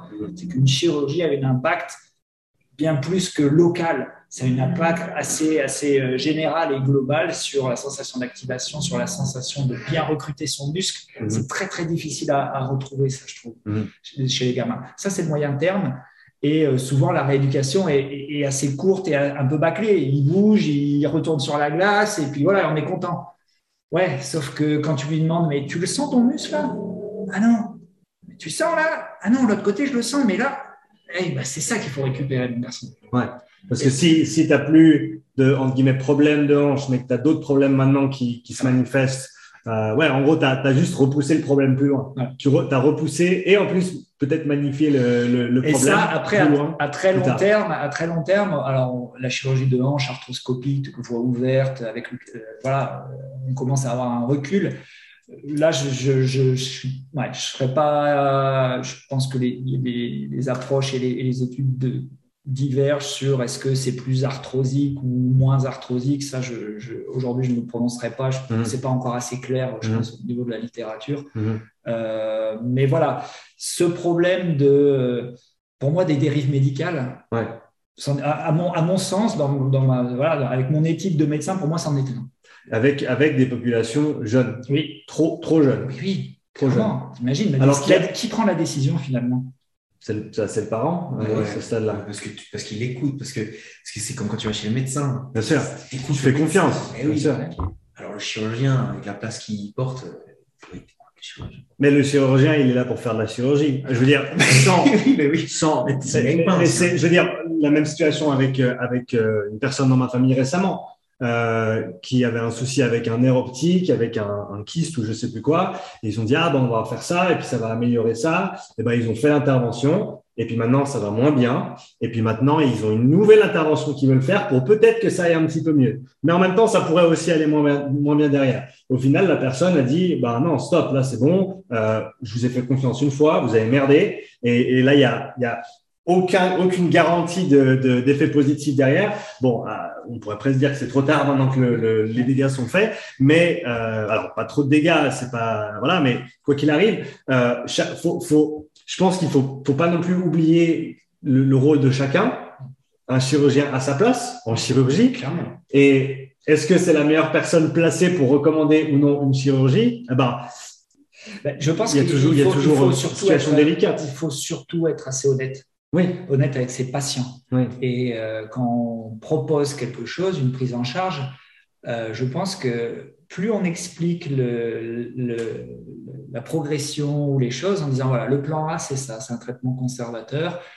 Ça va prendre trois mois, quatre mois. Vous allez travailler en physio. Une fois que la physio sera bon, on sera physio prépa physique et ensuite prépa physique. Dans trois mois, on se revoit. A, ça marche. Alléluia, on est tous contents, on se tape dans la main, on pense qu'on est les meilleurs. B, ça marche pas, ça fait mal. OK, ce sera quoi le plan B? Le plan B, bah, voilà, on pourra aller faire une évaluation arthro-IRM sur votre hanche. OK, on essaiera de voir si vraiment il y a des dommages importants, pas importants. Ah, des dommages qui peuvent irriter un peu. Tiens, on peut essayer un traitement infiltratif, on pourrait essayer, qui sera mmh. déjà une première option. Mmh et on réévaluera. On réévaluera et à la fin, en effet, parfois, il y a, il y a, il y a la chirurgie parce que bah, voilà, on aura essayé de façon structurée, organisée mhm. toutes les options. Mais avant d'aller de A à Z, il y a parfois tout un long parcours et c'est notre job, enfin c'est le job du médecin, du physio et du prépa, de, d'expliquer cette démarche mhm. et de lui dire, je peux pas vous garantir 100%, moi je sais pas faire. c'est menteur celui qui va garantir 100%. Par mhm. contre, je peux vous aiguiller, je peux vous donner le, parcours de soins. Et, les gamins, pareil, ils sont très, très réceptifs à ça. C'est-à-dire, mhm. euh, voilà, euh, ça, c'est la première étape. A, B, ça marche. C'est des ordres décisionnels juste à bien expliquer, je pense. parce que quand les gens comprennent, et quand même s'ils même s'ils sont jeunes, si les jeunes comprennent le cheminement, eh ben, ils seront plus enclins à, à, suivre et, à en faire partie que si on leur dit, ben, c'est comme ça et pas autrement. c'est ça, mais il a raison. c'est le même job. en tout cas, mon job est celui d'un kiné ou un physio. Euh, c'est pour ça que moi j'aime bien Fred Scossé. Je pense que j'espère qu'il serait d'accord avec ça. C'est que que souvent la problématique en plus sur, ces douleurs-là, c'est le mouvement. il y a beaucoup de gens, c'est juste ils savent pas bien bouger, ils n'ont pas remis l'articulation en charge correctement. Je regarde beaucoup ce qu'il fait, j'aime beaucoup ce qu'il fait. Et c'est vrai que je suis persuadé qu'il y a beaucoup de choses qu'on pourrait corriger, même chez les jeunes qui ont des problèmes de hanche en, en, en trouvant une, thérapie justement par le mouvement. Mhm. Avant, avant d'en arriver là, ah, je suis sûr. Et, et, si, et, surtout si c'est des, des, euh, des, pathologies qui émergent à la suite justement d'une usure euh, trop importante d'un certain pattern de mouvement, et ben, par exemple, si tu es sur la glace avec des patins toute la semaine, tes hanches elles vont bouger d'une certaine manière. Euh, on pourrait même jusqu'à dire d'une manière non naturelle parce qu'on n'était pas fait pour mhm. bouger sur la glace. Et donc, quand tu le fais H24 euh, et, que tu fais rien d'autre, parce que je pense que c'est là aussi où, est le souci. C'est pas, c'est pas dire qu'il faut plus faire ça. Ah, c'est dire, faut arrêter de faire que, ça et tout le temps. C'est de se dire, ben, si le gamin il courait, et si le gamin il faisait du vélo, et si le gamin il faisait du, du, ski de fond en hiver, eh ben, peut-être que ses hanches, elles iraient un petit peu mieux. Et je, j'irais même encore plus loin, c'est qu'aujourd'hui, on sait scientifiquement que c'est euh, de mémoire 11-14 euh, ans. C'est une fenêtre. Hmm. Pourquoi cette fenêtre, elle ne serait pas sanctuarisée ou en effet, comme ils ont fait au baseball où il y a un nombre de lancers par catégorie, par machin, qu'il y ait un nombre d'heures de glace et un nombre d'heures hors glace qui seraient développé d'autres patterns où il n'y ait pas que cette rotation abduction rotation abduction rotation abduction mmh. et qu'on fasse bah, autre chose un antagoniste ou je, ne sais quoi mais on devrait arriver d'être plus sévère plus strict mmh. et dire on sait que cette période critique c'est 11 14 c'est pas compliqué ben, sur cette période, c'est tant d'heures de glace et du travail à côté. Et je pense qu'à ce moment-là, on n'irait plus dans les extrêmes de chirurgie préventive, de chirurgie de deux hanches à 14-15 ans, etc., Ou dans les extrêmes de physique aussi. Parce que tu as des gamins qui font de la glace toute l'année, toute l'année, toute l'année de la glace. Ils s'arrêtent pendant un mois. C'est la reprise.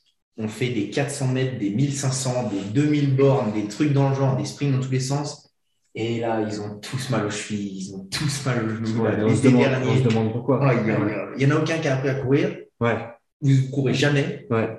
Et d'un coup, là, on fait trois entraînements, il faut faire du cardio, faut faire. Mais c'était, c'était la problématique euh, quand j'avais repris à Nyon, c'était ça aussi, c'est qu'ils avaient l'habitude, euh, et John, qui avait le club avant, enfin, qui, qui menait le, le, bal un petit peu avec les seniors avant, euh, avec qui j'ai, enfin, qui était mon coach quand, quand j'ai joué à l'époque encore, euh, et qui était encore là quand je suis revenu, et eh ben, c'était, euh, c'était, c'était ça, c'était premier jour, pas de ballon, on va se taper la tête contre le mur jusqu'à ce que ça saigne. Et quand ça saigne, on va taper un petit peu plus parce que parce qu'on fait du rugby, hein. Il faut pas faire n'importe quoi.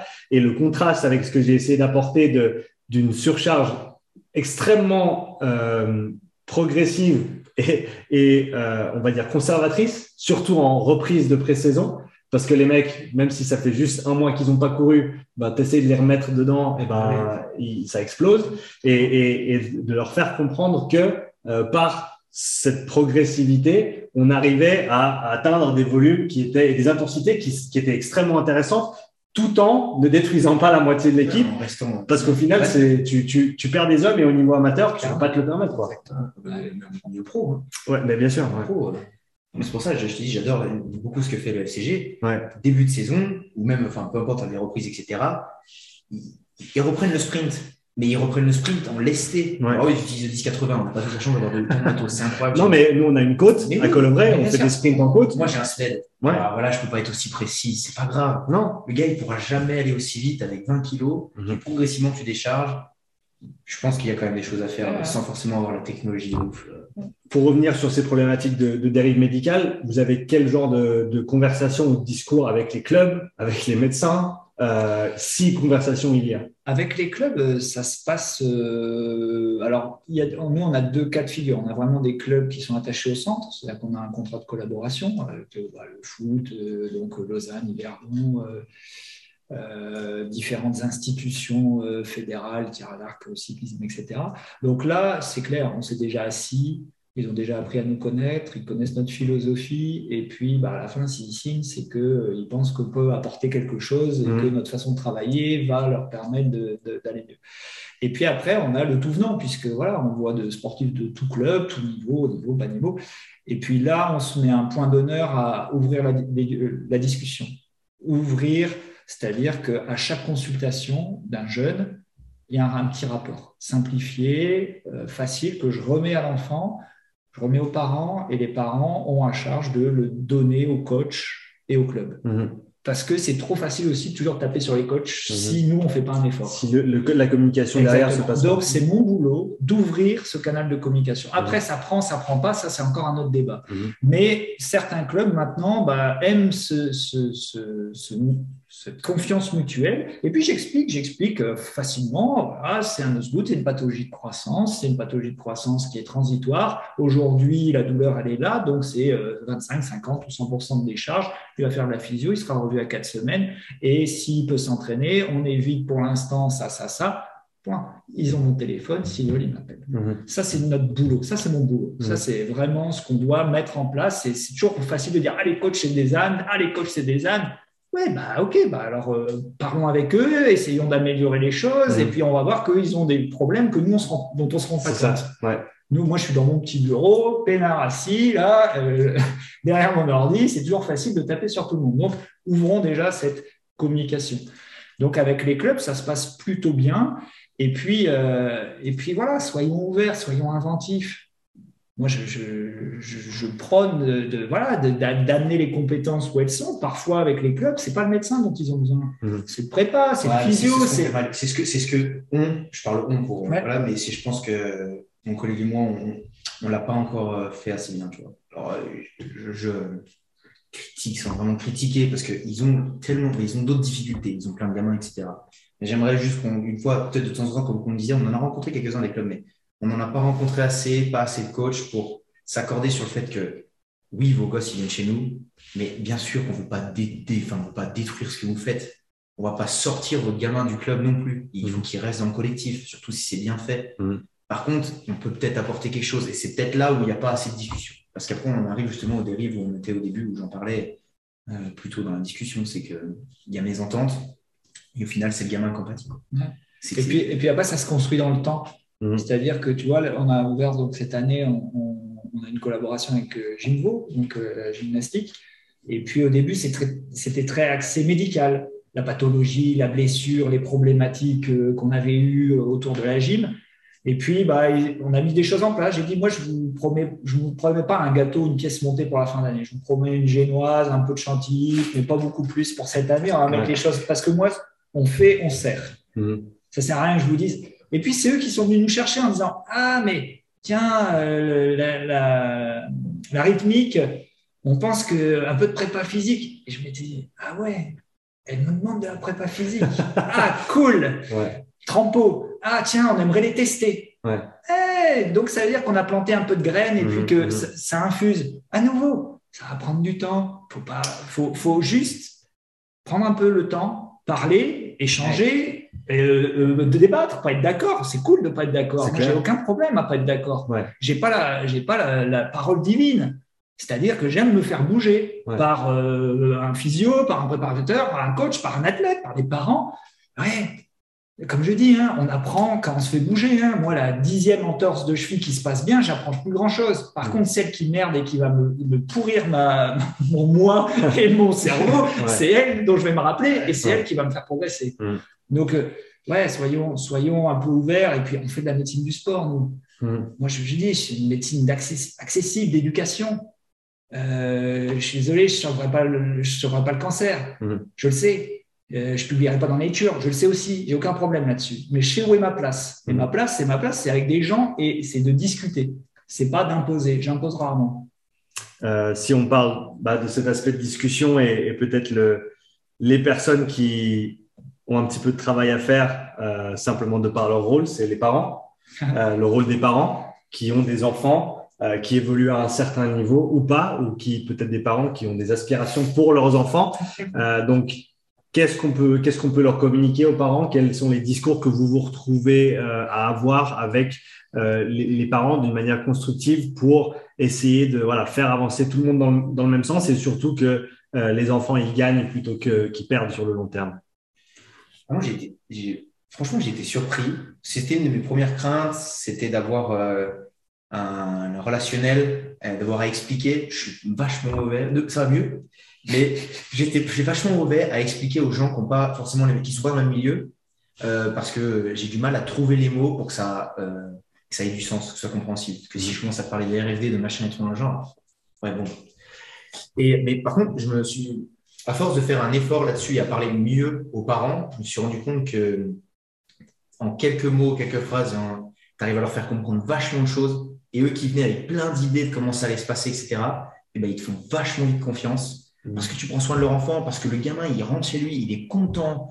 Que, enfin, il y a plein de choses comme ça. Et euh, juste leur expliquer aussi, ils ont peut-être mieux compris que, parce qu'il y en a beaucoup, forcément, à 14 ans, et mon fils, il peut prendre quoi comme euh, la protéine, les machins, ils veulent tout savoir, nutrition, faut qu'il dans combien de temps. Et c'est très bien, on, éduque un petit peu tout. Euh, je leur explique qu'il faut aller voir mieux un professionnel si jamais ils veulent plus de renseignements, etc. Mais en ayant une bonne discussion, en, en revoyant un peu mon discours, et j'ai zéro, zéro problème. J'ai même quelques parents qui viennent me voir ou alors ils m'envoient des mails, des messages en, me demandant euh, comment ils devraient faire plutôt ici. Et c'est vraiment agréable. Mmh. C'est, moi, j'ai aucun problème en tout cas avec les parents. Et ils sont vachement compréhensifs. Il faut juste être posé et, euh, et pas le temps. Mais tu as, résumé, hein, on est tous passés par là. Moi, le premier, j'étais dans l'hyper. J'adore les choses très précises, les diagnostics pointus, machin, mais quand je voyais le flou artistique dans les yeux de mes patients, je me suis dit, le flou artistique, je, fais, fausse route. Parce que, comme tu dis, euh, quand il y a une lésion partielle du LTFAI, plus. Et là, donc en effet, c'est déjà vulgariser notre discours, le rendre accessible. Mm. Et puis, euh, je suis d'accord avec toi que les, une fois qu'on a posé des bases assez simples, et eh ben, ça se passe plutôt bien. Après, des gens qui se projettent, il y en a. Il y en a beaucoup, euh, mais tu as, as, employé le mot juste, c'est constructif. Hmm. On, a, moi, moi, je pourrais leur dire, ah, je ne vous parle pas, vous, mais là, j'ai tout cassé. Et en effet, on doit faire avec. Et parfois, la consultation, euh, bah, une fois qu'on a avancé dans le diagnostic, les suivis, bah, on se tourne un peu vers les parents. Et euh, ça, fait partie du, ça fait partie du couple. Pour hmm. moi, il y a le couple chez les enfants, euh, parents, enfants, coach. Hmm. Après, l'adulte devient un peu plus, un peu plus autonome. Mais on peut pas, on peut pas, on peut pas les ignorer. À nouveau, on ne peut pas dire Ah ouais, mais lui, il est. Si tu n'as pas passé du temps à essayer de faire quelque chose. Après, ça marche, ça ne marche pas, c'est encore un autre débat. Mais d'expliquer aux gens, de, dédramatiser certaines situations, ça, c'est notre boulot. C'est pas vrai forcément. Et, vous, euh, prépa et, physio, vous les voyez régulièrement. Eh vous avez vraiment cette connexion régulière que nous, on a beaucoup moins. Nous, on fait des follow-up tous les, allez, euh, on fait diagnostic, euh, trois semaines, six semaines, et, après, on ne les voit plus. Moi, je, moi, je dis, voilà, félicitations, on ne se voit plus. C'est bien. Non, mais je les félicite, c'est parce que c'est eux qui bossent. Mm. C'est important aussi de les féliciter, de comprendre que c'est eux qui sont acteurs de leur, de leur guérison. Ce mm. C'est pas le médecin. Ils font rien ici. Ils dirigent jamais dans mon bureau. Enfin, j'ai jamais vu quelqu'un guérir dans mon bureau. C'est tout ce qu'ils vont mettre en place. Donc, c'est le, physio, la prépa et l'investissement du gamin. Donc, il faut les féliciter. Il faut leur dire bien joué, bon boulot, c'est cool. Dehors. Mhm. Mhm. Donc, euh, c'est plus de l'humain finalement, c'est de la gestion humaine. Hein. mais on en revient à la nature de ce qu'on fait. Ah, c'est de l'humain. Encore une fois, j'ai eu la chance de mes influences euh, euh, tôt dans ma carrière qui m'a dit Sean, tu n'es pas, dans, pas dans, dans le business du fitness tu es dans le business humain, tu traites avec des gens. Et si tu arrives à communiquer avec ces personnes, si tu arrives à créer des connexions euh, sur l'instantané, sur le long terme, à échanger, à évoluer, c'est là où tu vas avoir le plus grand impact sur les gens. C'est pas en ayant la science infuse de toutes les méthodes et de tous les exercices et, de tes tables de pourcentage de, de, de max, etc. C'est vraiment l'humain. Et si tu arrives à mettre l'accent là-dessus, sur le long terme, tu vas gagner. Ouais. Ah, puis, tu dois le savoir, mais c'était un métier où il ne faut pas raconter tes heures. Du coup, c'est hyper important que ça te met une patate de les coacher. Enfin, je sais pas, moi, c'est. Tu es trop content de tes 4 heures, 5 heures d'entraînement que tu viens de faire parce que c'est le moment où tu dois, par ta présence, leur donner envie. Donc, forcément, si tu tires la gueule, bah, ça ne marche pas. Surtout les gosses, ils sont vachement impactés par ce genre de choses. Ils te donnent un sourire, tu, tu, tu les, as envie de les motiver et c'est ça qui fait passer vachement plus vite. Et c'est trop bien. C'est pour ça que ce métier est vraiment cool. Mm-hmm c'est pour ça aussi, je pense que de plus en plus, j'adore bosser avec les, avec les, euh, avec les jeunes.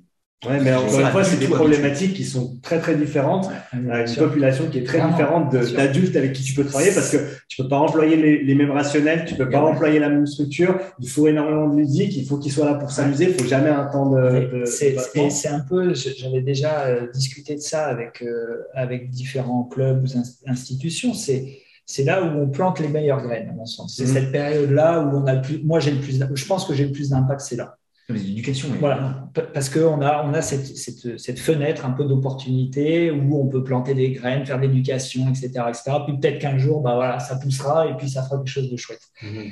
Et puis, le, le, le, le, gros, du, le gros du, de, de, ce travail sur cette période, c'est comment tu vas pouvoir ouais, amener tout ce petit monde à ne pas vouloir briller. Parce que finalement, c'est vraiment se mettre derrière. Mhm. C'est pas brillant avec les jeunes. T'es pas dans les journaux. Tu mhm. T'es pas à faire la photo avec le les médailles olympiques. Quand, quand, ça se passe mal, c'est ta faute. Et quand ça se passe bien, ben, faut pas trop prendre de place. Exactement. Et ce qui m'énerve toujours, c'est que dans les budgets de club, regarde les budgets de club, bah, c'est très facile d'aller trouver deux prépas physiques pour une équipe première de football. Mhm. Maintenant, dans une académie, c'est un pour cinq équipes.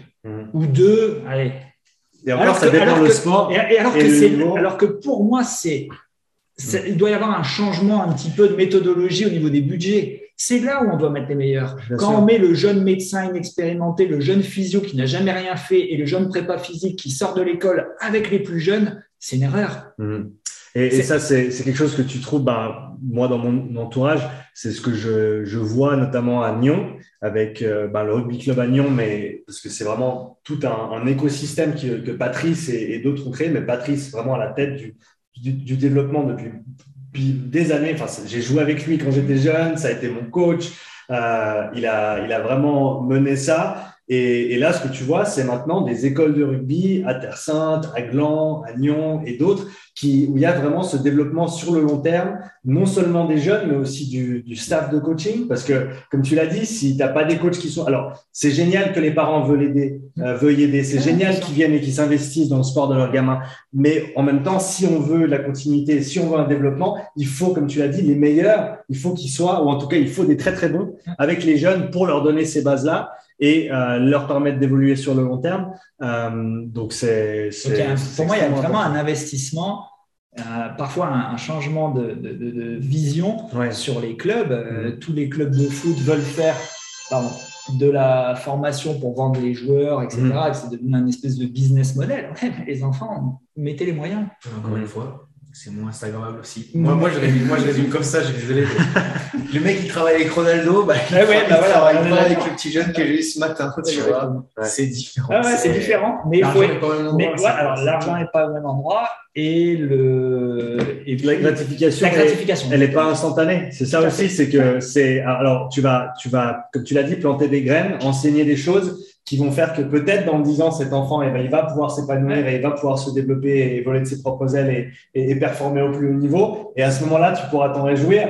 Mais sur le moment, comme, tu, comme vous l'avez dit, c'est c'est pas ça qui va. Euh, mais mais mais faut savoir. C'est pour ça qu'il faut savoir pourquoi tu le fais. C'est parce que justement tu le fais pour que dans dans dans, dans plusieurs années, tu es tu, tu veux que tu veux que ton athlète aille dans un club, dans un nouveau club, et que les coachs se disent ah bah, putain, le gamin il sait de quoi il parle, il sait ce qu'il fait parce que tu l'as éduqué, parce que il, il, sait il sait se il se comprend et il se maîtrise et il va pouvoir donner le meilleur de lui-même. Et, et je pense que ouais, j'en parlais avec, euh, avec qui je parlais de ça récemment?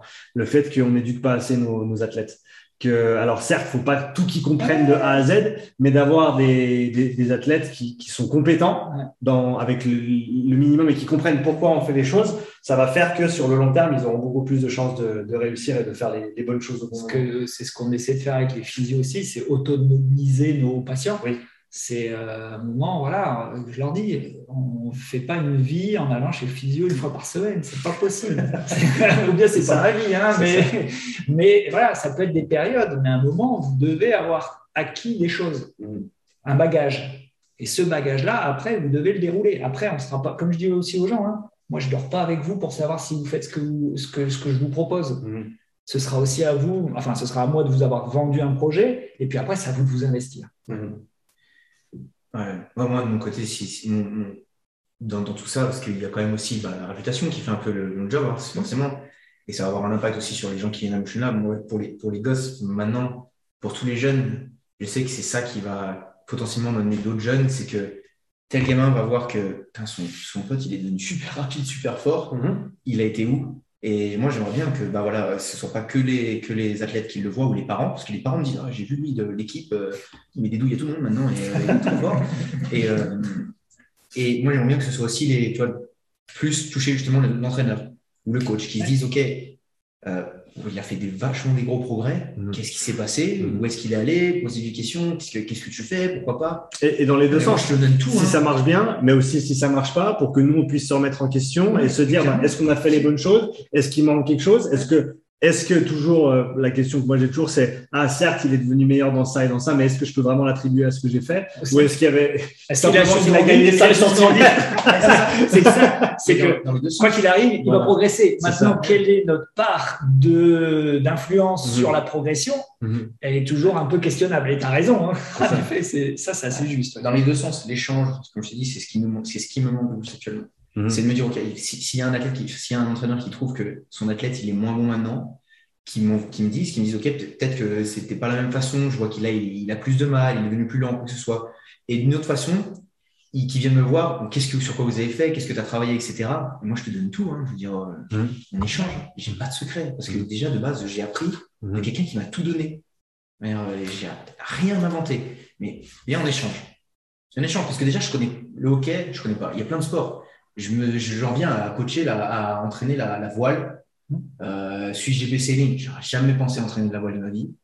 Euh, du tir à l'arc, pareil. Il faut que ça fasse comme ça. hein. Parce que Mhm. si tu me dis pas euh, ce tir à l'arc, ce que ça fait, oui, c'est l'épaule, mais je me doute qu'il n'y a pas que ça, tu vois. Mais donc, ouais, c'est c'est ça. Il faut que ça fasse la passerelle partout, en fait. Ouais, bah, on en retirera que l'échange est fondamental, Exactement. Interdisciplinaire. On travaille Euh, avec l'humain, on finalement. travaille avec l'humain. Il faut qu'on ait ces conversations, qu'elles soient simples ou pas. Euh, et, et on l'espère pouvoir tous, euh, pouvoir tous progresser euh, ensemble. Et comme on l'a dit, euh, et je pense vraiment au centre de, de ce podcast, c'est euh, c'est pour les jeunes. C'est c'est ça, de- ça doit jamais être euh, au, au, au, au détriment d'eux.